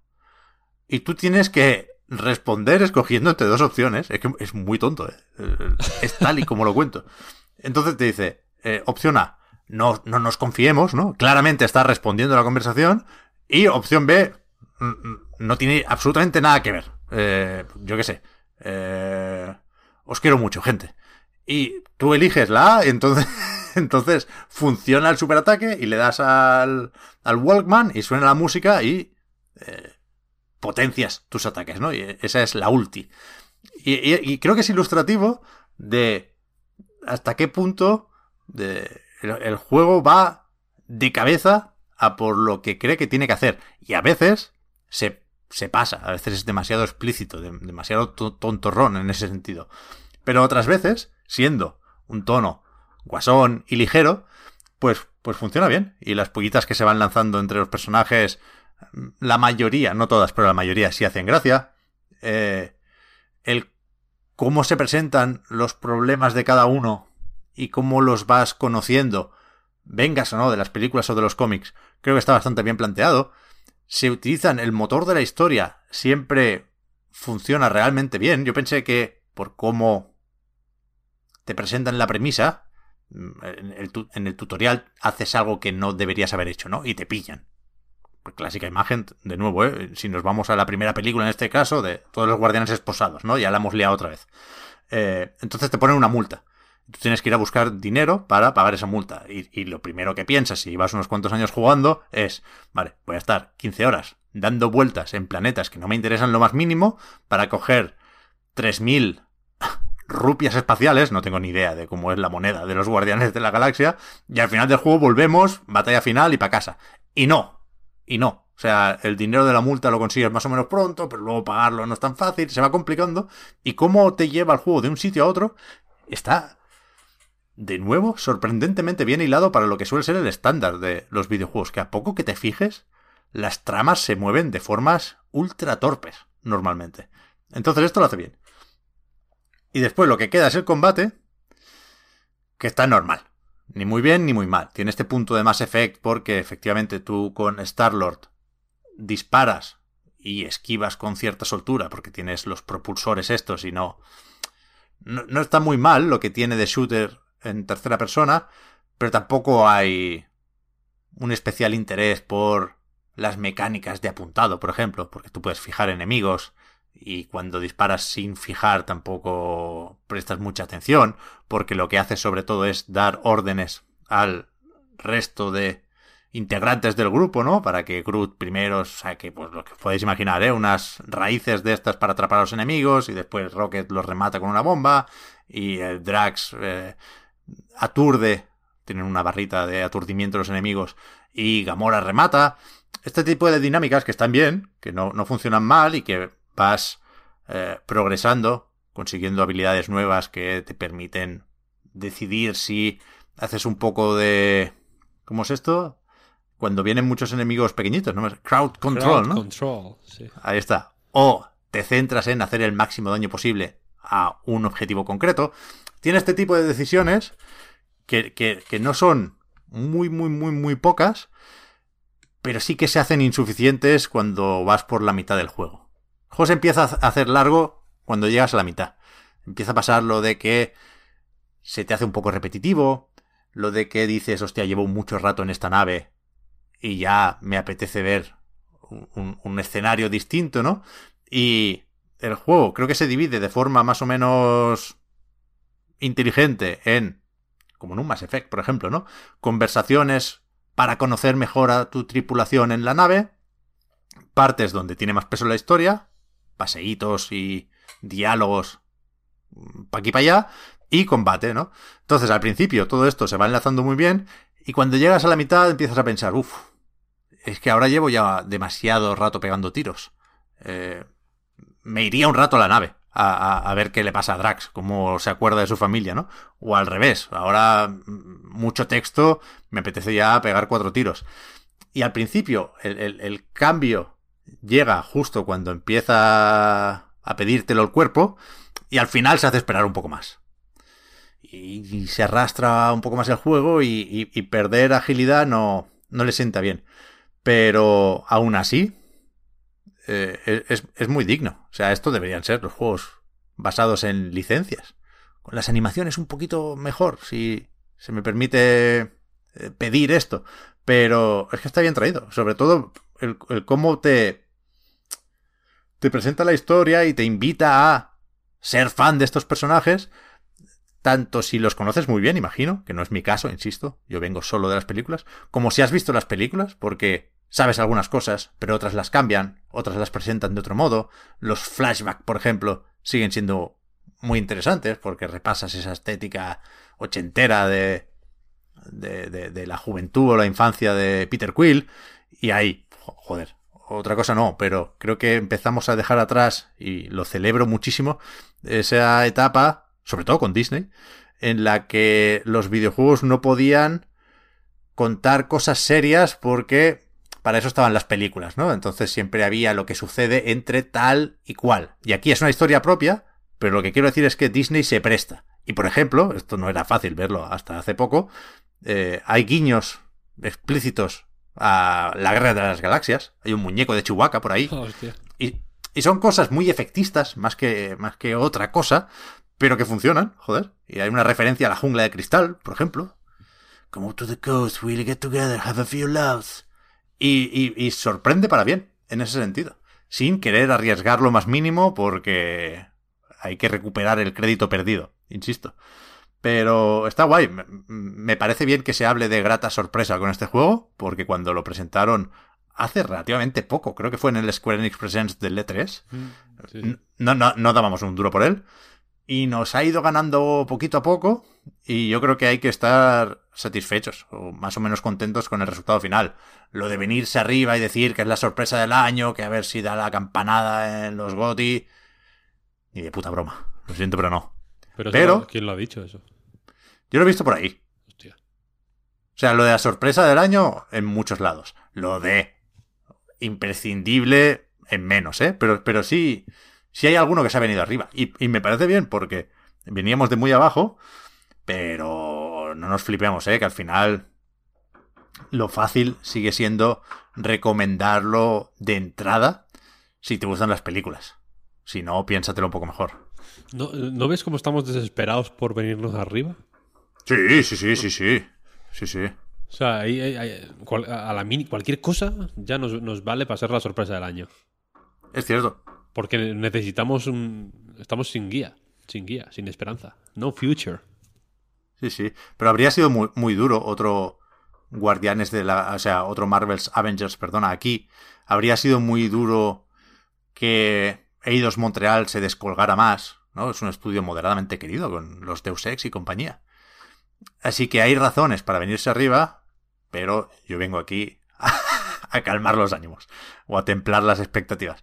Pero está bien, ¿eh? Sobre todo porque, se, sea, es muy fácil de jugar. Es muy fácil dejarte llevar por este juego. Y no es súper, súper, súper facilón. A mí me han matado alguna vez. Hay jefes moderadamente largos. Hay un punto de desgaste ahí. Y, se le hace venir bien con los puzzles, con los ataques elementales. Peter Quill tiene sus propios superataques y también tiene... Eh, o va desbloqueando o descubriendo ataques elementales, que si el rayo, que si el hielo, entonces te sirve para unos escudos, no para otros. Y está bien, y, te dejas llevar, y sin darte cuenta, pues se te hace tarde. Y, y es verdad que, no estamos para pedir mucho más, por las razones que sean. Sí, Pepe, una cosilla que no sé si lo habrás comentado, que me he sentado un momentillo. Eh, ¿Tú crees que, como he visto por ahí, se ha, se ha resuelto como a lo mejor se tendría que haber resuelto el, el Avengers? Es que aquí ya entran hmm, los gustos propios y a mí parte con mucha ventaja un juego que es single player y que no se pierde con aspiraciones multijugador. A mí me parece mucho mejor juego este que Marvel's Avengers, ¿eh? incluso si en el Avengers nos centramos solo en la campaña, que había mucha gente que en su momento dijo, no, la campaña está bien, pero luego todo lo demás, eh, no, a mí la campaña no me gustó. Esta me parece bastante, bastante, bastante mejor. Pero también supongo que es un poco ventajista decir esto, porque este juego ha salido después de que se la pegara al Avengers. A saber cómo era hace dos años, ¿eh? El Guardians of the Galaxy, que lleva mucho tiempo sonando, ¿eh? Este, este, este juego eh, se desarrolló en paralelo, con lo cual puede haber habido recogida de cable. Y en cualquier caso, yo creo que Marvel puede aspirar a más. Es decir, me sigue pareciendo mejor juego el Spider-Man o los Spider-Mans de Insomnia, que cuidado Cuidado. Pero está bien, pero está bien. Ahí está, ahí dependerá de dónde pones el el gold, gold estándar, ¿no? De los juegos de superhéroes. O, o, dónde o dónde es realista poner el, el listón. Mm. Pero aquí si no, si noto un cariño especial. Me pasó también con el Spider-Man, ¿eh? Eh, en la historia. No sé si se sabe quién la ha escrito, ¿no? Un guionista de tal cómics y hay muchas veces que la gente que sabe de verdad de, de, esto, de Marvel en este caso, de DC cuando toque Gotham Knights o cuando vuelva Rocksteady, que ya, hombre, claro, es que la historia la ha escrito tal, ¿no? O Pascual. Y, y a mí me ha sorprendido para bien cómo está escrito este Guardians of the Galaxy. Dicen que el final es un poco decepcionante, ahí no puedo entrar, pero tengo ganas de verlo. Tengo ganas de verlo. Es moderadamente difícil que decepcione este juego, a no ser que vengas por el combate, que ya digo, ¿eh? no, no está muy bien, pero tampoco está especialmente mal. Es más blandengue de lo que debería, sin duda. Y tú como el Fari, eh, estás en contra del hombre blandengue. bueno, no siempre, pero, pero de los tiroteos blandengues sí estoy en contra cuando hablamos de videojuegos. Si hay piños, tienen que ser fuertes. Sí, sí, también se puede, se puede ir a, a hostias, ¿eh? Se puede pegar y hacer ataques combinados y aparece un Quick Time para una esquiva. También están bastante mal las transiciones, por cierto, que es algo que a mí me gana cuando se hace bien, pero la transición entre gameplay y cinemática a veces eh, no engancha bien, no engancha bien. Pero bueno, echarle un ojo, supongo que ya, ya sabéis si sois público potencial de esto o no, ¿eh? Pero, pero sí, el, titular de la grata sorpresa está ahí. Ahí sí me sumo. Pues, caray, vaya programa tan variado. Hemos hablado de, de, todo tipo de cosas. Incluso de un juego de, de, Guardianes de la Galaxia que creo que en su día baneamos. Baneé. ¿Este también? Me parece... sí, pero los guardianes no, ¿sí? Ah, aquí has, aprovechado esa, ¿no? esa zona gris de la legislación del reload para colarlo. Pero bueno, me, alegro. Me alegro más porque acaba de enviar eh, Bandai Namco una nota de prensa que es titular. Rick Ashley se marca un Rick Roll también en Marvel's Guardians of the Galaxy. Está así. Hay un, hay un, ¿Está Rick Ashley en el juego? ¿Hay un Rick Roll? o sea, la canción forma parte de la banda sonora, sí. O sea, tú cuando haces. Goti. Tú tienes un, tocadiscos, ¿no? Vaya, pero un reproductor de música en, la nave, ¿no? Y, puedes seleccionar la canción. Pero también durante el juego, durante la acción, por ejemplo, cuando haces el superataque este tan tontorrón que os decía, eh, cuando le da al play y, y, empieza la música y se activa el superataque, suena una canción random. Y a veces puede que sí, contra un jefe te toque el Never Gonna Keep You Up. Magnífico. Está bien, está bien. Esto lo comentamos también, claro, que llevamos muchos años, ¿eh? han cambiado mucho los videojuegos, pero que mira que cuesta meter canciones licenciadas en, juegos y lo que elevan al juego en cuestión en, en, cero coma es alucinante. Ahora tenemos el problema de, del modo streamer, ¿no? Que es verdad que si te toca streamear el juego lo vas a disfrutar menos, se siente, pero pero sí, sí, la banda sonora está muy guay. Y con los GTA que vienen va a pasar lo mismo también. Todo- ¿Cómo, cómo? el- que Que los- la banda sonora de cuando vayas con la radio en el coche con los GTA que vienen, las- los Ah, bueno, remakes claro. estos, cuidado. Claro, claro. Ahí, a ver, ya lo comentaremos cuando llegue el momento, pero hay una, hay una cuestión importante. Eh, no sé qué iba a decir. Ah, vamos a hablar ahora de Age of Empires 4 tan brevemente como me sea posible. Pero. Pero antes me has, recordado, Pep, que vivimos en, el, en, el- en el- en la peor realidad posible. Porque existe algo que se llama modo streamer que básicamente mutila los juegos. La forma Sí, de. sí. La manera de, de disfrutar de tus videojuegos favoritos eh, jugando en twitch.tv es destruirlos eh, casi por completo. O, en el peor de los casos, destruirlos de manera preventiva, porque habrá juegos que simplemente ni se planteen la posibilidad de, de elevarse, como bien dices, con música licenciada para evitar que la gente no quiera jugarlos en Twitch. Sí, sí. Vaya. eh, vaya situación. Alan Wake, Sí, por ejemplo. Un buen juego. Un juego competente, un juego interesante. Mm, Más o menos bien escrito. Suficientemente bien escrito como para que no pueda decir que está mal escrito sin tener que justificarlo demasiado. Obra maestra atemporal. Gracias a Roy Orbison y David Bowie. ¿Sí o no? Ya ves. Ya ves. Y. Joder, el, el- el- el propio tráiler de Lightyear, tío. Me puso la piel de gallina la, la- la canción. Hay que, hay que, usar, hay que usar más eh, música licenciada, coño. Sí, sí. Menos Uh, miedo. uh, uh, uh. Off topic. Ah, Hostia, ahora te dejo el Age of Empires, Víctor, que es, que es importante, ¿eh? Un respeto al Wololo. Pero, paréntesis, ¿has visto The French Dispatch? No la vi todavía, no, la, no he podido. Tampoco, tío. no he ¿En qué podido. momento decidimos ser padres, Víctor, que no podemos ir a ver Wes Anderson al cine, tío? El, eh, off topic, número dos. El otro día fui a ver La Patrulla Canina, la película, con mi hijo. Yo también lo he visto. Fue la primera experiencia en el cine de mi hijo, nunca había ido, le encantó. Est- est- Estoy igual, estoy igual. Y cuando salí del cine de ver la puta patrulla canina, en la sala de al lado estaba empezando The French Dispatch. Y pensé, algo ha ido mal. Esta, efectivamente vivimos en la peor realidad. No puedo jugar al puto Alan Wake porque Twitch, porque Jeff Bezos me banearía por escuchar, por, por que sonara Roy Orbison y no puedo ir a ver The French Dispatch. La hemos liado. no sé qué hicimos. no sé qué hicimos, tío. Que algún viajero en el tiempo debió ir al pasado y mató una mosca sin querer y, y- la liamos. Yo tengo una crítica muy concreta y muy específica y que no iba a interesar a nadie, pero bueno, de la patrulla canina y la voy a soltar aquí. Que es que, que no sale Everest. Que es el Green Ranger de la patrulla canina. Y, y Zuma, ¿Zuma se llama? El de Agua Zuma. Tiene muy poco papel.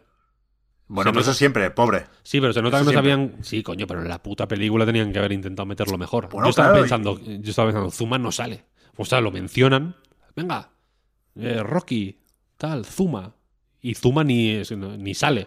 Y al final, tiene como una que le. ahí con el sub- Sí, tiene el submarino, tiene Sí, su papel. Al final lo meten con calzador ahí en un segundo pa- pa- por la cuota. ¿No? Para que la gente del agua no se queje. Pero. Pero muy mal, coño. Pero matazo. tío, con- con- Eh, yo- mi, mi propuesta es matad a Zuma. Zuma, su papel. Su papel sería mucho más intenso si de pronto muriera. Por, por algún motivo.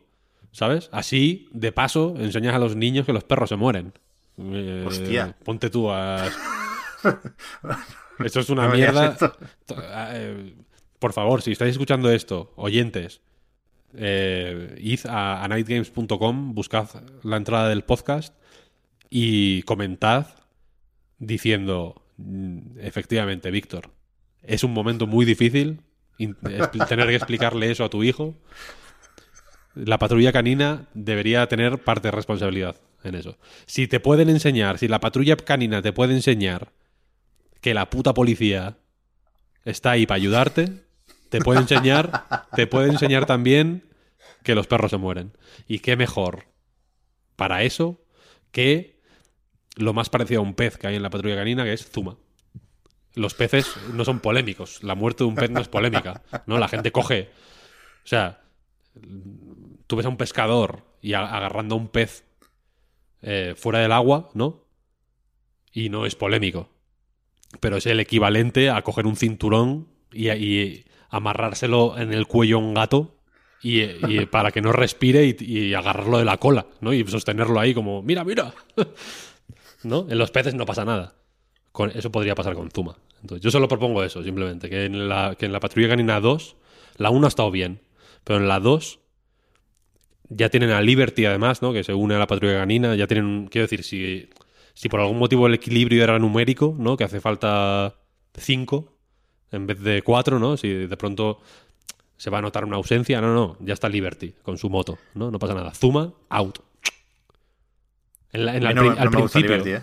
Eh, O sea, al en, en el minuto 30 de la patrulla canina 2, ni siquiera al principio o al final, en el minuto 40, en, el ecuador de la película, rollo psicosis, ¿sabes? Zuma muere. El puto Hambinger, el puto alcalde, el puto alcalde le, le, le- le ha matado. Le ha matado. ¿Sabes? Hostia. Bueno, no sé. A ver, los, pa- eh, yo- los niños que se acuerden de. O sea, que yo tengo mucho miedo con. Esto está derivando un poco en off topic de más, pero yo tengo mucho miedo de cuando mi hijo piense en su infancia. Va a tener un vacío enorme, porque va a pensar, vaya gilipolleces veía yo de niño. Ya van a faltar ¿Sabes? muertes, ¿no? De perros. Ah, Pues, pues un momento de revelador de wow, ¿no? O sea, el- eh, como cuando dices, no, hostia, eh, yo qué sé, Barrio Sésamo, ¿no? Barrio Sésamo enseñaban cosas importantes, ¿sabes? Te enseñaban Bueno, sobre, pero- sobre el SIDA, incluso, quiero decir. que tenemos. Hostia. Porque tenemos una generación traumada por Bambi, tío. Nuestros Sí. padres no, no han superado lo de Bambi. Bueno, nosotros tuvimos el Rey León, nosotros también tuvimos nuestras cosas, claro. Claro, un, un animalico que se muera es una experiencia formativa. Yo solo digo Pero- eso. Yo solo digo que la patrulla canina. Pa... Que ya hay algo en la 1, ¿eh? Porque la historia de. ¿Cómo se llama el, el policía? Chase, Chase, en la ciudad, siempre alerta. tiene un punto duro, ¿no? De Sí. perrito abandonado en la gran ciudad y todo eso. Pero no nos podemos cargar a Ravel. Es que Zuma me cae muy bien. No sé. Yo creo que para lo que sale, mejor matar a. a Zuma que. yo pienso en la producción también, ¿no? A nivel de producción, cargarte a Zuma te da lo mismo porque el, el actor de voz. Total, para dos veces que iba a grabar como frases sueltas y que luego ya meten donde sea. Pero Ravel sí que sale en todos los capítulos, tiene diálogos, tiene arcos argumentales, no sé. Bueno, es el Comic Relief. Bueno, pero está Marshall también. Es que Marshall es mejor que Ravel en todo. ¿Ravel quién es? El. El constructor. Ah, yo le mataba también. Ravel es el gordo, ¿no? Eso- es que No es- quería decirlo, pero sí, sí. Sí, no, no, pero es que es un arquetipo horre- horrendo. Eso sí que es un Sí, mal sí. ejemplo y no, y no que Zuma se Claro. El gordo, claro. ¿no? El gordo. Siempre piensa en comer. Es como que... Ya, muérete, coño, ya. Con el colesterol alto. No, o sea, porque, porque está mal, porque es, una, es un mal ejemplo para los niños.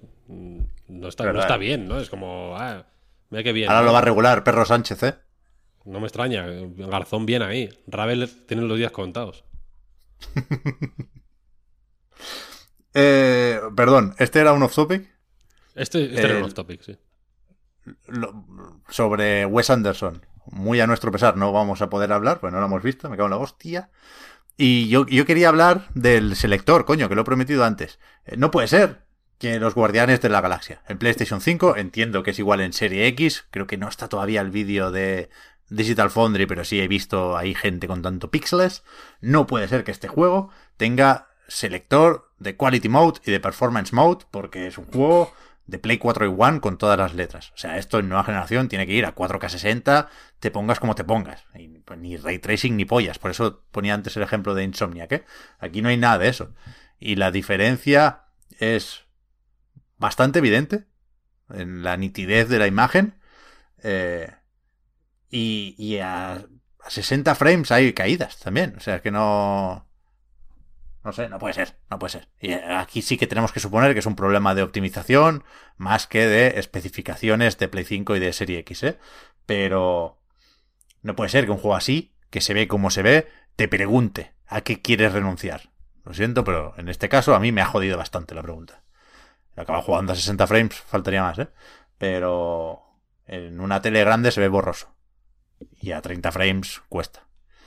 Pero bueno, nada, eso. Mención la parte técnica, esta mini sección de Digital Foundry mal. Mm, ahí queda eso. Y si queréis, hablo por fin de Age of Empires 4. Este sí que lo hace bien, ¿eh? Que tiene el modo este de min specs y todo. Claro, este es un juego en condiciones, como Dios manda. Eh, porque viene, que ahí se le nota un poco el abolengo familiar de uno de los juegos de estrategia más... Eh, iba a decir respetados, pero voy a decir míticos, porque tiene algo mítico, ¿no? Eh, y, legendario. Age of Empires 2, ¿no? Hay que, cuando hablas de Age of Empires 2, tienes que hablar de el ciber, ¿no? En el que jugabas en red local, tienes que hablar del Wololo, tienes que hablar de eh, mil hostias, ¿no? Tienes que hablar de la unidad esta de truco que era un mono que iba ahí matando a todo el mundo. Eh, es un juego mítico, realmente. Y el 2, específicamente. El 1 es un poco mítico. El 2 es mítico total. El 3 ya no es mítico. El 3 ya es otra cosa. A mí es un juego que me gusta mucho. Pero ahí la, pero la cosa cambia ahí, ¿no? ¿Qué ibas a decir, Pep? Perdona. No, no, que a mí también me gusta el 3. Es un juego guay, la verdad es un juego bastante... Mm, no voy a decir menospreciado porque también tiene sus defensores, pero creo que se jugó ya menos de, de lo que le habría ido bien ser jugado. Se jugó menos en profundidad. Ahora se recuperó con la Definitive Edition hace no mucho mm. y me alegro de ello. Pero bueno, desde luego el 2 es el mítico al final, ¿no? Y Age of Empires a mí la época me gusta muchísimo más, perdón, Víctor. A mí también, a mí también. Lo medieval cansa, cansa, cansa, tú. A, mí también, a mí también. Lo que más me gusta del 3 es la época. Ah. Mm, y, da más posibilidades también a nivel de gameplay y todo, vaya. Ah. Pero bueno, como fuere, el 4, que pasa la... Eh, iba a decir que pasa el testigo a Relic, pero bueno, básicamente Relic coge el testigo de un, cadáver, ¿no? Es como, cuando, como cuando en el Dark Souls hay un muerto ahí te da alma del viajero desconocido. Pues mm, lo mismo. Eh, la cuestión es que le recae en Relic, que por prestigio no será, ¿no? Dentro de la estrategia en tiempo real, eh, hacer un nuevo Age of Empires. Y se fija mucho en el 2, evidentemente, pero creo que tiene suficientes eh, ideas propias como para ser Age of Empires 4, ¿sabes? Y no Age of Empires 2, 2. la base es la misma, ¿no? Ahí, a mí me, sorprendió mucho y me, pareció muy guay que cuando me puse a jugar iba un paso por delante del tutorial, ¿sabes? Cuando el tutorial te decía, haz esto, era como, ya está hecho, jefe. Haz un molino. No me hace falta, ya lo tengo hecho. Como que eh, técnicamente creo que no se puede, pero ya, pero ya sabía, porque se te van abriendo las opciones en el tutorial al principio como para enseñarte cómo se juega, pero ya sabía lo que tenía que hacer, ¿no? Es un es una cosa que jugar a Age of Empires 2, que es un juego relativamente complejo en realidad, es algo que tengo como metido dentro, ¿sabes? una como andar en bici. Estoy hablando mucho de bicis en este podcast, me gusta. Em, y, jugando, pues, más o menos eh, es como esperabas, pero tiene una serie de ajustes y retoques que hacen que sea, ya digo, un juego eh, más único. En buena medida tiene que ver no tanto con cambios en el gameplay en el núcleo del gameplay, ¿no? Que sigue siendo más o menos lo que conocemos, ¿no? En el molino se lleva el alimento de las granjas, en la, en el, en la mina de oro se lleva el oro, en los cuarteles se crean ciertas unidades, en las arquerías se crean otras, etcétera, etcétera. Em, pero tiene una serie de ideas en cómo están diseñadas las civilizaciones, por ejemplo, que hace que sea eh, que, te- que- esté mejor definido el juego, me da la sensación, ¿no? En Age of Empires 2 el- las civilizaciones tenían sus eh, cosas propias, pero me, daba, me da la sensación de que hasta... De, que, se, de que se iban definiendo más a la larga y- o a lo profundo, ¿no? A medida que te ibas metiendo más en el juego y que ibas aprendiendo de ellas. Y aquí tienes que jugar de una manera muy específica porque las civilizaciones están diseñadas de una manera muy concreta y tienen eh, atributos muy específicos. Los mongoles, por ejemplo, eh, son nómadas, que hace que el, el juego cambie por completo, ¿no? Los asentamientos eh, tienen una utilidad muy diferente cuando puedes moverlos. Eh, el cambio de época, por ejemplo, aparte de darte acceso a nuevas tecnologías y a nuevos edificios y demás, eh, te- se realiza a través de la construcción de un, de un edificio icónico de esa civilización. Y tienes que elegir entre dos. Y normalmente y te piden que te. o básicamente te guían hacia especializarte en una dirección o en otra, ¿no? Así que incluso en mitad de la partida eh, hay veces que elegir eh, hacia dónde llevar el cambio de época puede depender, o, no solo tiene que depender de lo que tú quieras, sino de lo que te puedas permitir en el momento, ¿no? Según cómo te estén apretando, según cómo quieras eh, llevar a cabo eh, la partida o tengas que llevarla a cabo porque el resto de jugadores te lo están, eh, te están un poco forzando a ello. Luego tiene ideas mm, que son sencillitas pero están muy bien traídas en realidad, como eh, algunos edificios tienen áreas de influencia que hacen que que le dan buffs a, a ciertas cosas. Eso hace que la construcción del del de los asentamientos tenga cierta guía, ¿no? O, esté más ordenada, ¿no? Porque al final el molino, por ejemplo, tú puedes construir las granjas donde quieras, pero el molino tiene un área de influencia que hace que si están alrededor del molino mm, eh, vaya más rápido la recolección, básicamente, o den, o den más alimentos. No me acuerdo cuál es el buff que dan. Eh, y lo mismo con los edificios eh, únicos. Tienen también sus áreas de influencia que, por ejemplo, alertan, un edificio alerta a, el- a todas las unidades cuando unidades enemigas entran en esa área de influencia. Otro hace, la iglesia, por ejemplo, hace que, eh, que se curen, ¿no? Y, y, es, y, y creo que acaba siendo un juego más definido. No todas las ideas entran igual de bien. Por ejemplo, hay eh, en el tutorial, por algún motivo, le dan un peso acojonante al hecho de que puedes poner a los arqueros en una zona elevada para, para que puedan atacar antes y, que tengan eh, pues la ventaja de la altura, ¿no? Como que la posición parece que va a tener una importancia tipo XCOM, ¿sabes? Que ahí sí que como que te van a- en un XCOM, ¿no? Las posiciones elevadas o eh, inferiores son muy buenas o muy malas de una forma muy, muy pronunciada. Y aquí no tanto. Más allá del tutorial se utiliza a veces, eh, pero tampoco es una tam- tampoco es algo que decida una partida. ¿no? No, es, no es crucial. No puedes darle la vuelta a la tortilla de una forma muy eh, espectacular solo por el posicionamiento de las unidades. ¿no? Importa, pero no tanto. Y con estos ingredientes básicos, luego la campaña. Hay cuatro campañas. Y es una, es una cosa. eh, meaty, como dicen los, eh, los ingleses, ¿no? Como. Tiene, tiene muchísima chicha. Es una campaña larga, es una campaña bien eh, diseñada, tiene un montón de extras desbloqueables. Empieza con unos vídeos rollo eh, Discovery Max muy muy bien hechos, la verdad, que te ponen en contexto histórico. Ahí, a medida que vas eh, pasándote las, las misiones, desbloqueas eh, pues más información sobre la época, pero también, pero no solo sobre los protagonistas de la época, sobre los normandos o sobre los rusos de o sobre la guerra de los 100 años, sino sobre la tecnología de la época, sobre cómo funcionaban algunas armas, ¿no? Sobre las armaduras. eh, y no son fun facts, no es una cosa así como tal, sino que es, información interesante, bien eh, explicada, bien, bien traída, está, está muy guay.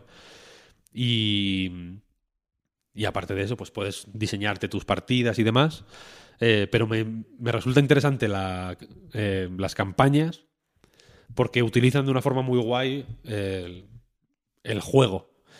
Es, una, es, una, campaña de juego de estrategia en tiempo real muy como... Es, más como la del StarCraft 1 que como la del Age of Empires 2. Un poco más narrativa. tienen este rollo de que hay eh, unidades únicas que tienen como poderes especiales, como en el Warcraft 3, por ejemplo, ¿no? Que había como mm. unidades con más protagonismo, que eran como los protagonistas de la historia y demás. El nombre y apellidos, ¿no? Sí, eso es. Eh, y juegan, y juegan guay a transformar o, a eh, narrativizar situaciones que se dan en la partida de forma normal, ¿no? En plan, un asedio que sale mal y tienes que escaparte con lo puesto, por así decirlo, y empezar otro asentamiento en a tomar por culo con la, con la esperanza de que no te pillen antes de, que puedas tener al menos un cuartelillo, ¿no? Para empezar un nuevo ejército y demás. Son situaciones que en las escaramuzas, que es como se llaman las, estas partidas personalizadas o en el online, ocurren, son más o menos improbables, no ocurren, precisamente porque son improbables y no ocurren siempre, pues son más memorables y más y, dejan más huella, ¿no? Eh, y que en la campaña lo usan de formas mm, muy, muy interesantes. No todas las misiones son la hostia, se abusa de... Pues en fin, no sé si son, son 30... hay un montón de misiones, vaya, es una barbaridad. Cada una dura una, hora. Igual, te, igual dura 40 horas la puta campaña, ¿eh? Eh, y, al final, pues bueno, se repiten ciertas eh, dinámicas o ciertos esquemas de misión que, no siempre son eh, igual de estimulantes. Ya digo, son misiones largas y que tienes que pensarte a veces muy bien. Pero mola mucho que, por ejemplo, que en, muchas ocasiones el mismo objetivo tiene varias formas de, resolverlo. A veces te las dicen de forma explícita o a veces simplemente el, el objetivo es tan genérico que pues que es un juego de estrategia, ¿sabes? O sea, que, tienes que montarte tú la estrategia que creas que te va a ir mejor y ejecutarla y ver qué tal te sale, ¿sabes?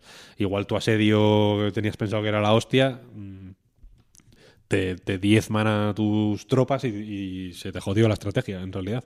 Pero mola porque no, no... Las situaciones están muy preescritas, o muchas situaciones son muy... Eh, están guionizadas, ¿no? Para que sean de cierta manera y ocurran ciertas cosas y demás, pero también te dejan mucho sitio para, para jugar a tu rollo, ¿no? Para hacer partidas más normales, por así decir. Y, y en general es un juego muy bueno, la verdad. Muy sólido, visualmente es muy... Eh, es muy agradable y muy atractivo y muy flexible también, porque no... A mí me, o sea, me, me tira a 120 sin ningún problema clavados, además, estrictos. Tiene. No, tiene. la interfaz es muy limpia. Eh, tiene detallitos gráficos que son bobadas al final y que tampoco tienen un impacto. Eh, iba a decir importante, pero no tienen ningún impacto en el gameplay, vaya, como por ejemplo que se, se formen carreteras. O sea, a medida que vas construyendo casas y tal y cual, el terreno va cambiando y se van formando calles y carreteras y, caminitos que llevan aquí y allá, tal. No, no es algo que tengas que tener en cuenta porque no andan más rápido las unidades, por ejemplo, por tener un camino, ¿sabes? O si tienen un camino no van no te dan ningún tipo de ventaja, pero son detallitos que le van dando bueno, dinamismo. Ahora tienen que lucir más las ciudades, ¿no? Porque las vas a compartir en redes sociales. Sí, y, Eso mola y, dinamizan un poco el, el rollo, lo, lo, desacartonan un poco, ¿no? Los juegos de estrategia de aquella época son... Ahora resultan un poco acartonados necesariamente porque eran lo que eran, ¿no? Y aquí le da un poquito de dinamismo, muy relic, en realidad, ¿no? Homeworld ya era como un poco más dinámico visualmente también. Por las partidas mm, se veían distintas al principio y al final, ¿no? Y aquí pasa lo mismo. Las ciudades. Mm, te, diré que quizá las, las 3D a veces hace que se vea un poco embarullado todo, que tengas que afinar el ojo un poquito más de la cuenta para verlo todo de un vistazo. Pero bueno, mm, en, general son cosas que se, que se... o son observaciones que a la que llevas jugando unas horas ya te da igual, porque ya sabes manejarte por el juego y... Y en fin, eh, otra cosa que me gusta del tutorial, por ejemplo, es que te enseña cómo hacer eh, hotkeys desde el principio. En plan, mira, control más 1, 2, 3, 4, ta, ta, hazte, tus, hazte tus grupitos de unidades, que es una forma de jugar, mm, pues joder, más o menos avanzada, ¿no? No tienes que ir ahí seleccionando las unidades, o desde luego no es una forma casual de jugar, y me mola que te digan, va, no, no, tú ten a mano los arqueros para cuando los necesites, aquí, tin, tin, tin. Y, y de paso, eso les... O sea, te te soluciona el papel de tener que ver quién coño son los arqueros, ¿no? Y demás, o, ¿sabes? Te, da una serie de mm, atajos mentales y visuales que, que, van fenomenal.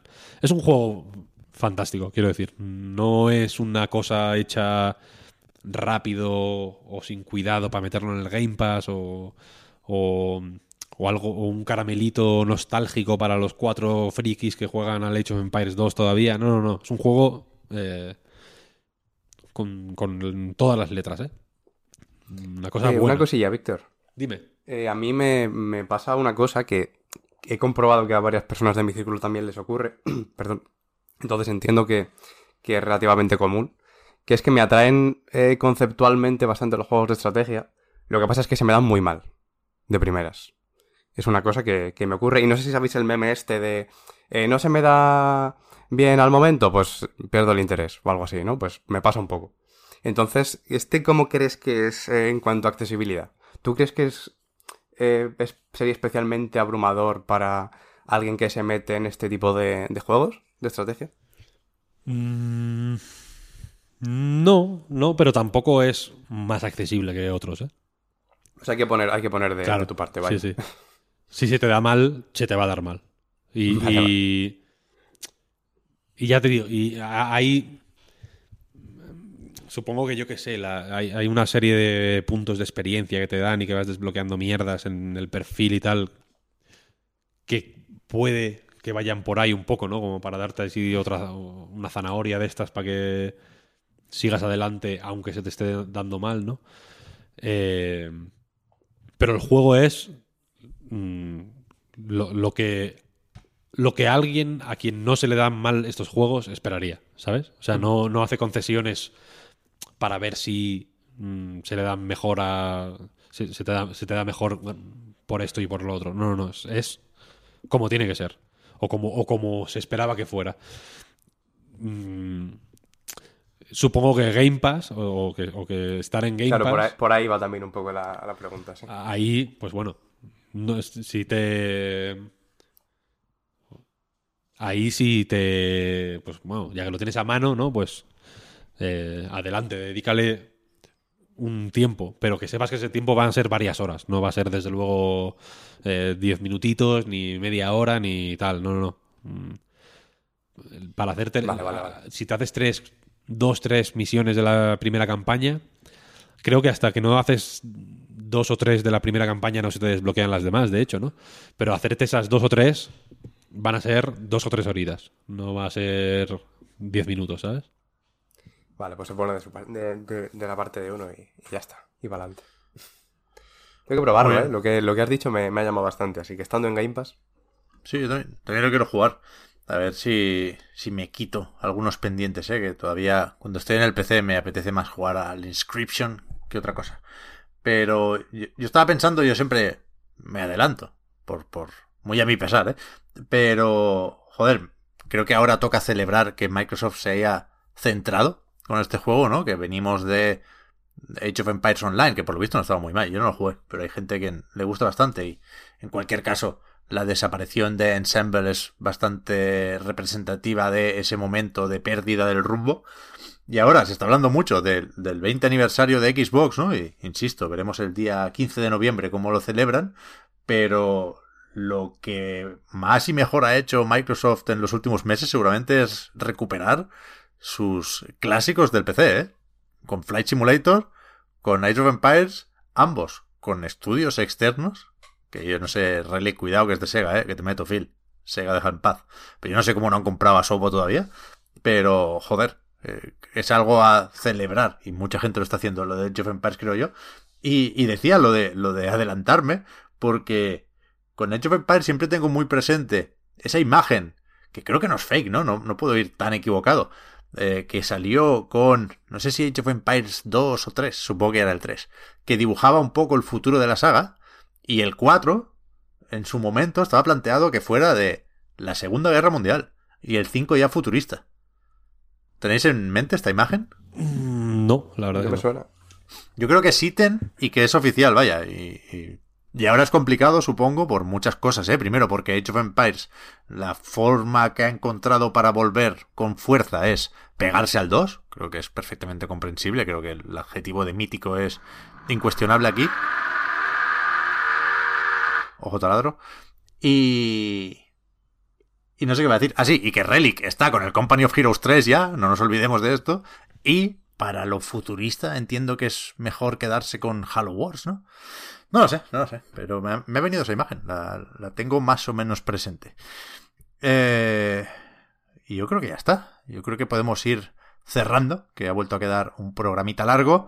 La semana que viene espero que sigamos hablando de Microsoft, porque eso significará que hemos podido jugar a Forza Horizon 5, hay ganas y lo que surja, como se suele decir. Solo os quería recordar, para terminar, que el podcast Reload, igual que anightgames.com, es un proyecto que es posible que se mantiene gracias a vuestras generosas aportaciones, patreon.com barra anightreload. Los patrons tenéis ahora un ratito más de podcast en la prórroga, con los demás, o con los que podáis. Nos vemos el viernes, ahora sí, en directo en Twitch, será día 5. Y gracias, en cualquier caso, a los que no sois patrons, por seguirnos y ayudarnos a mejorar. Eso me, me faltaba. Y gracias para terminar a Víctor y a Oscar. A ti, Pep. Pep. Chao, Hasta la próxima. Chao, chao. Chao.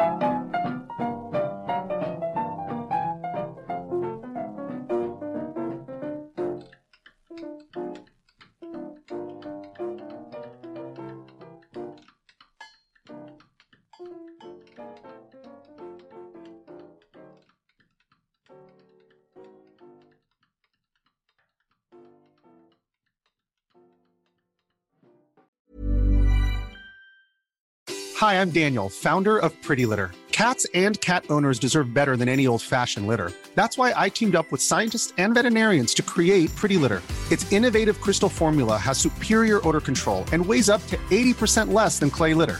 Pretty Litter even monitors health by changing colors to help detect early signs of potential illness. It's the world's smartest kitty litter. Go to prettylitter.com and use code ACAST for 20% off your first order and a free cat toy. Terms and conditions apply. See site for details.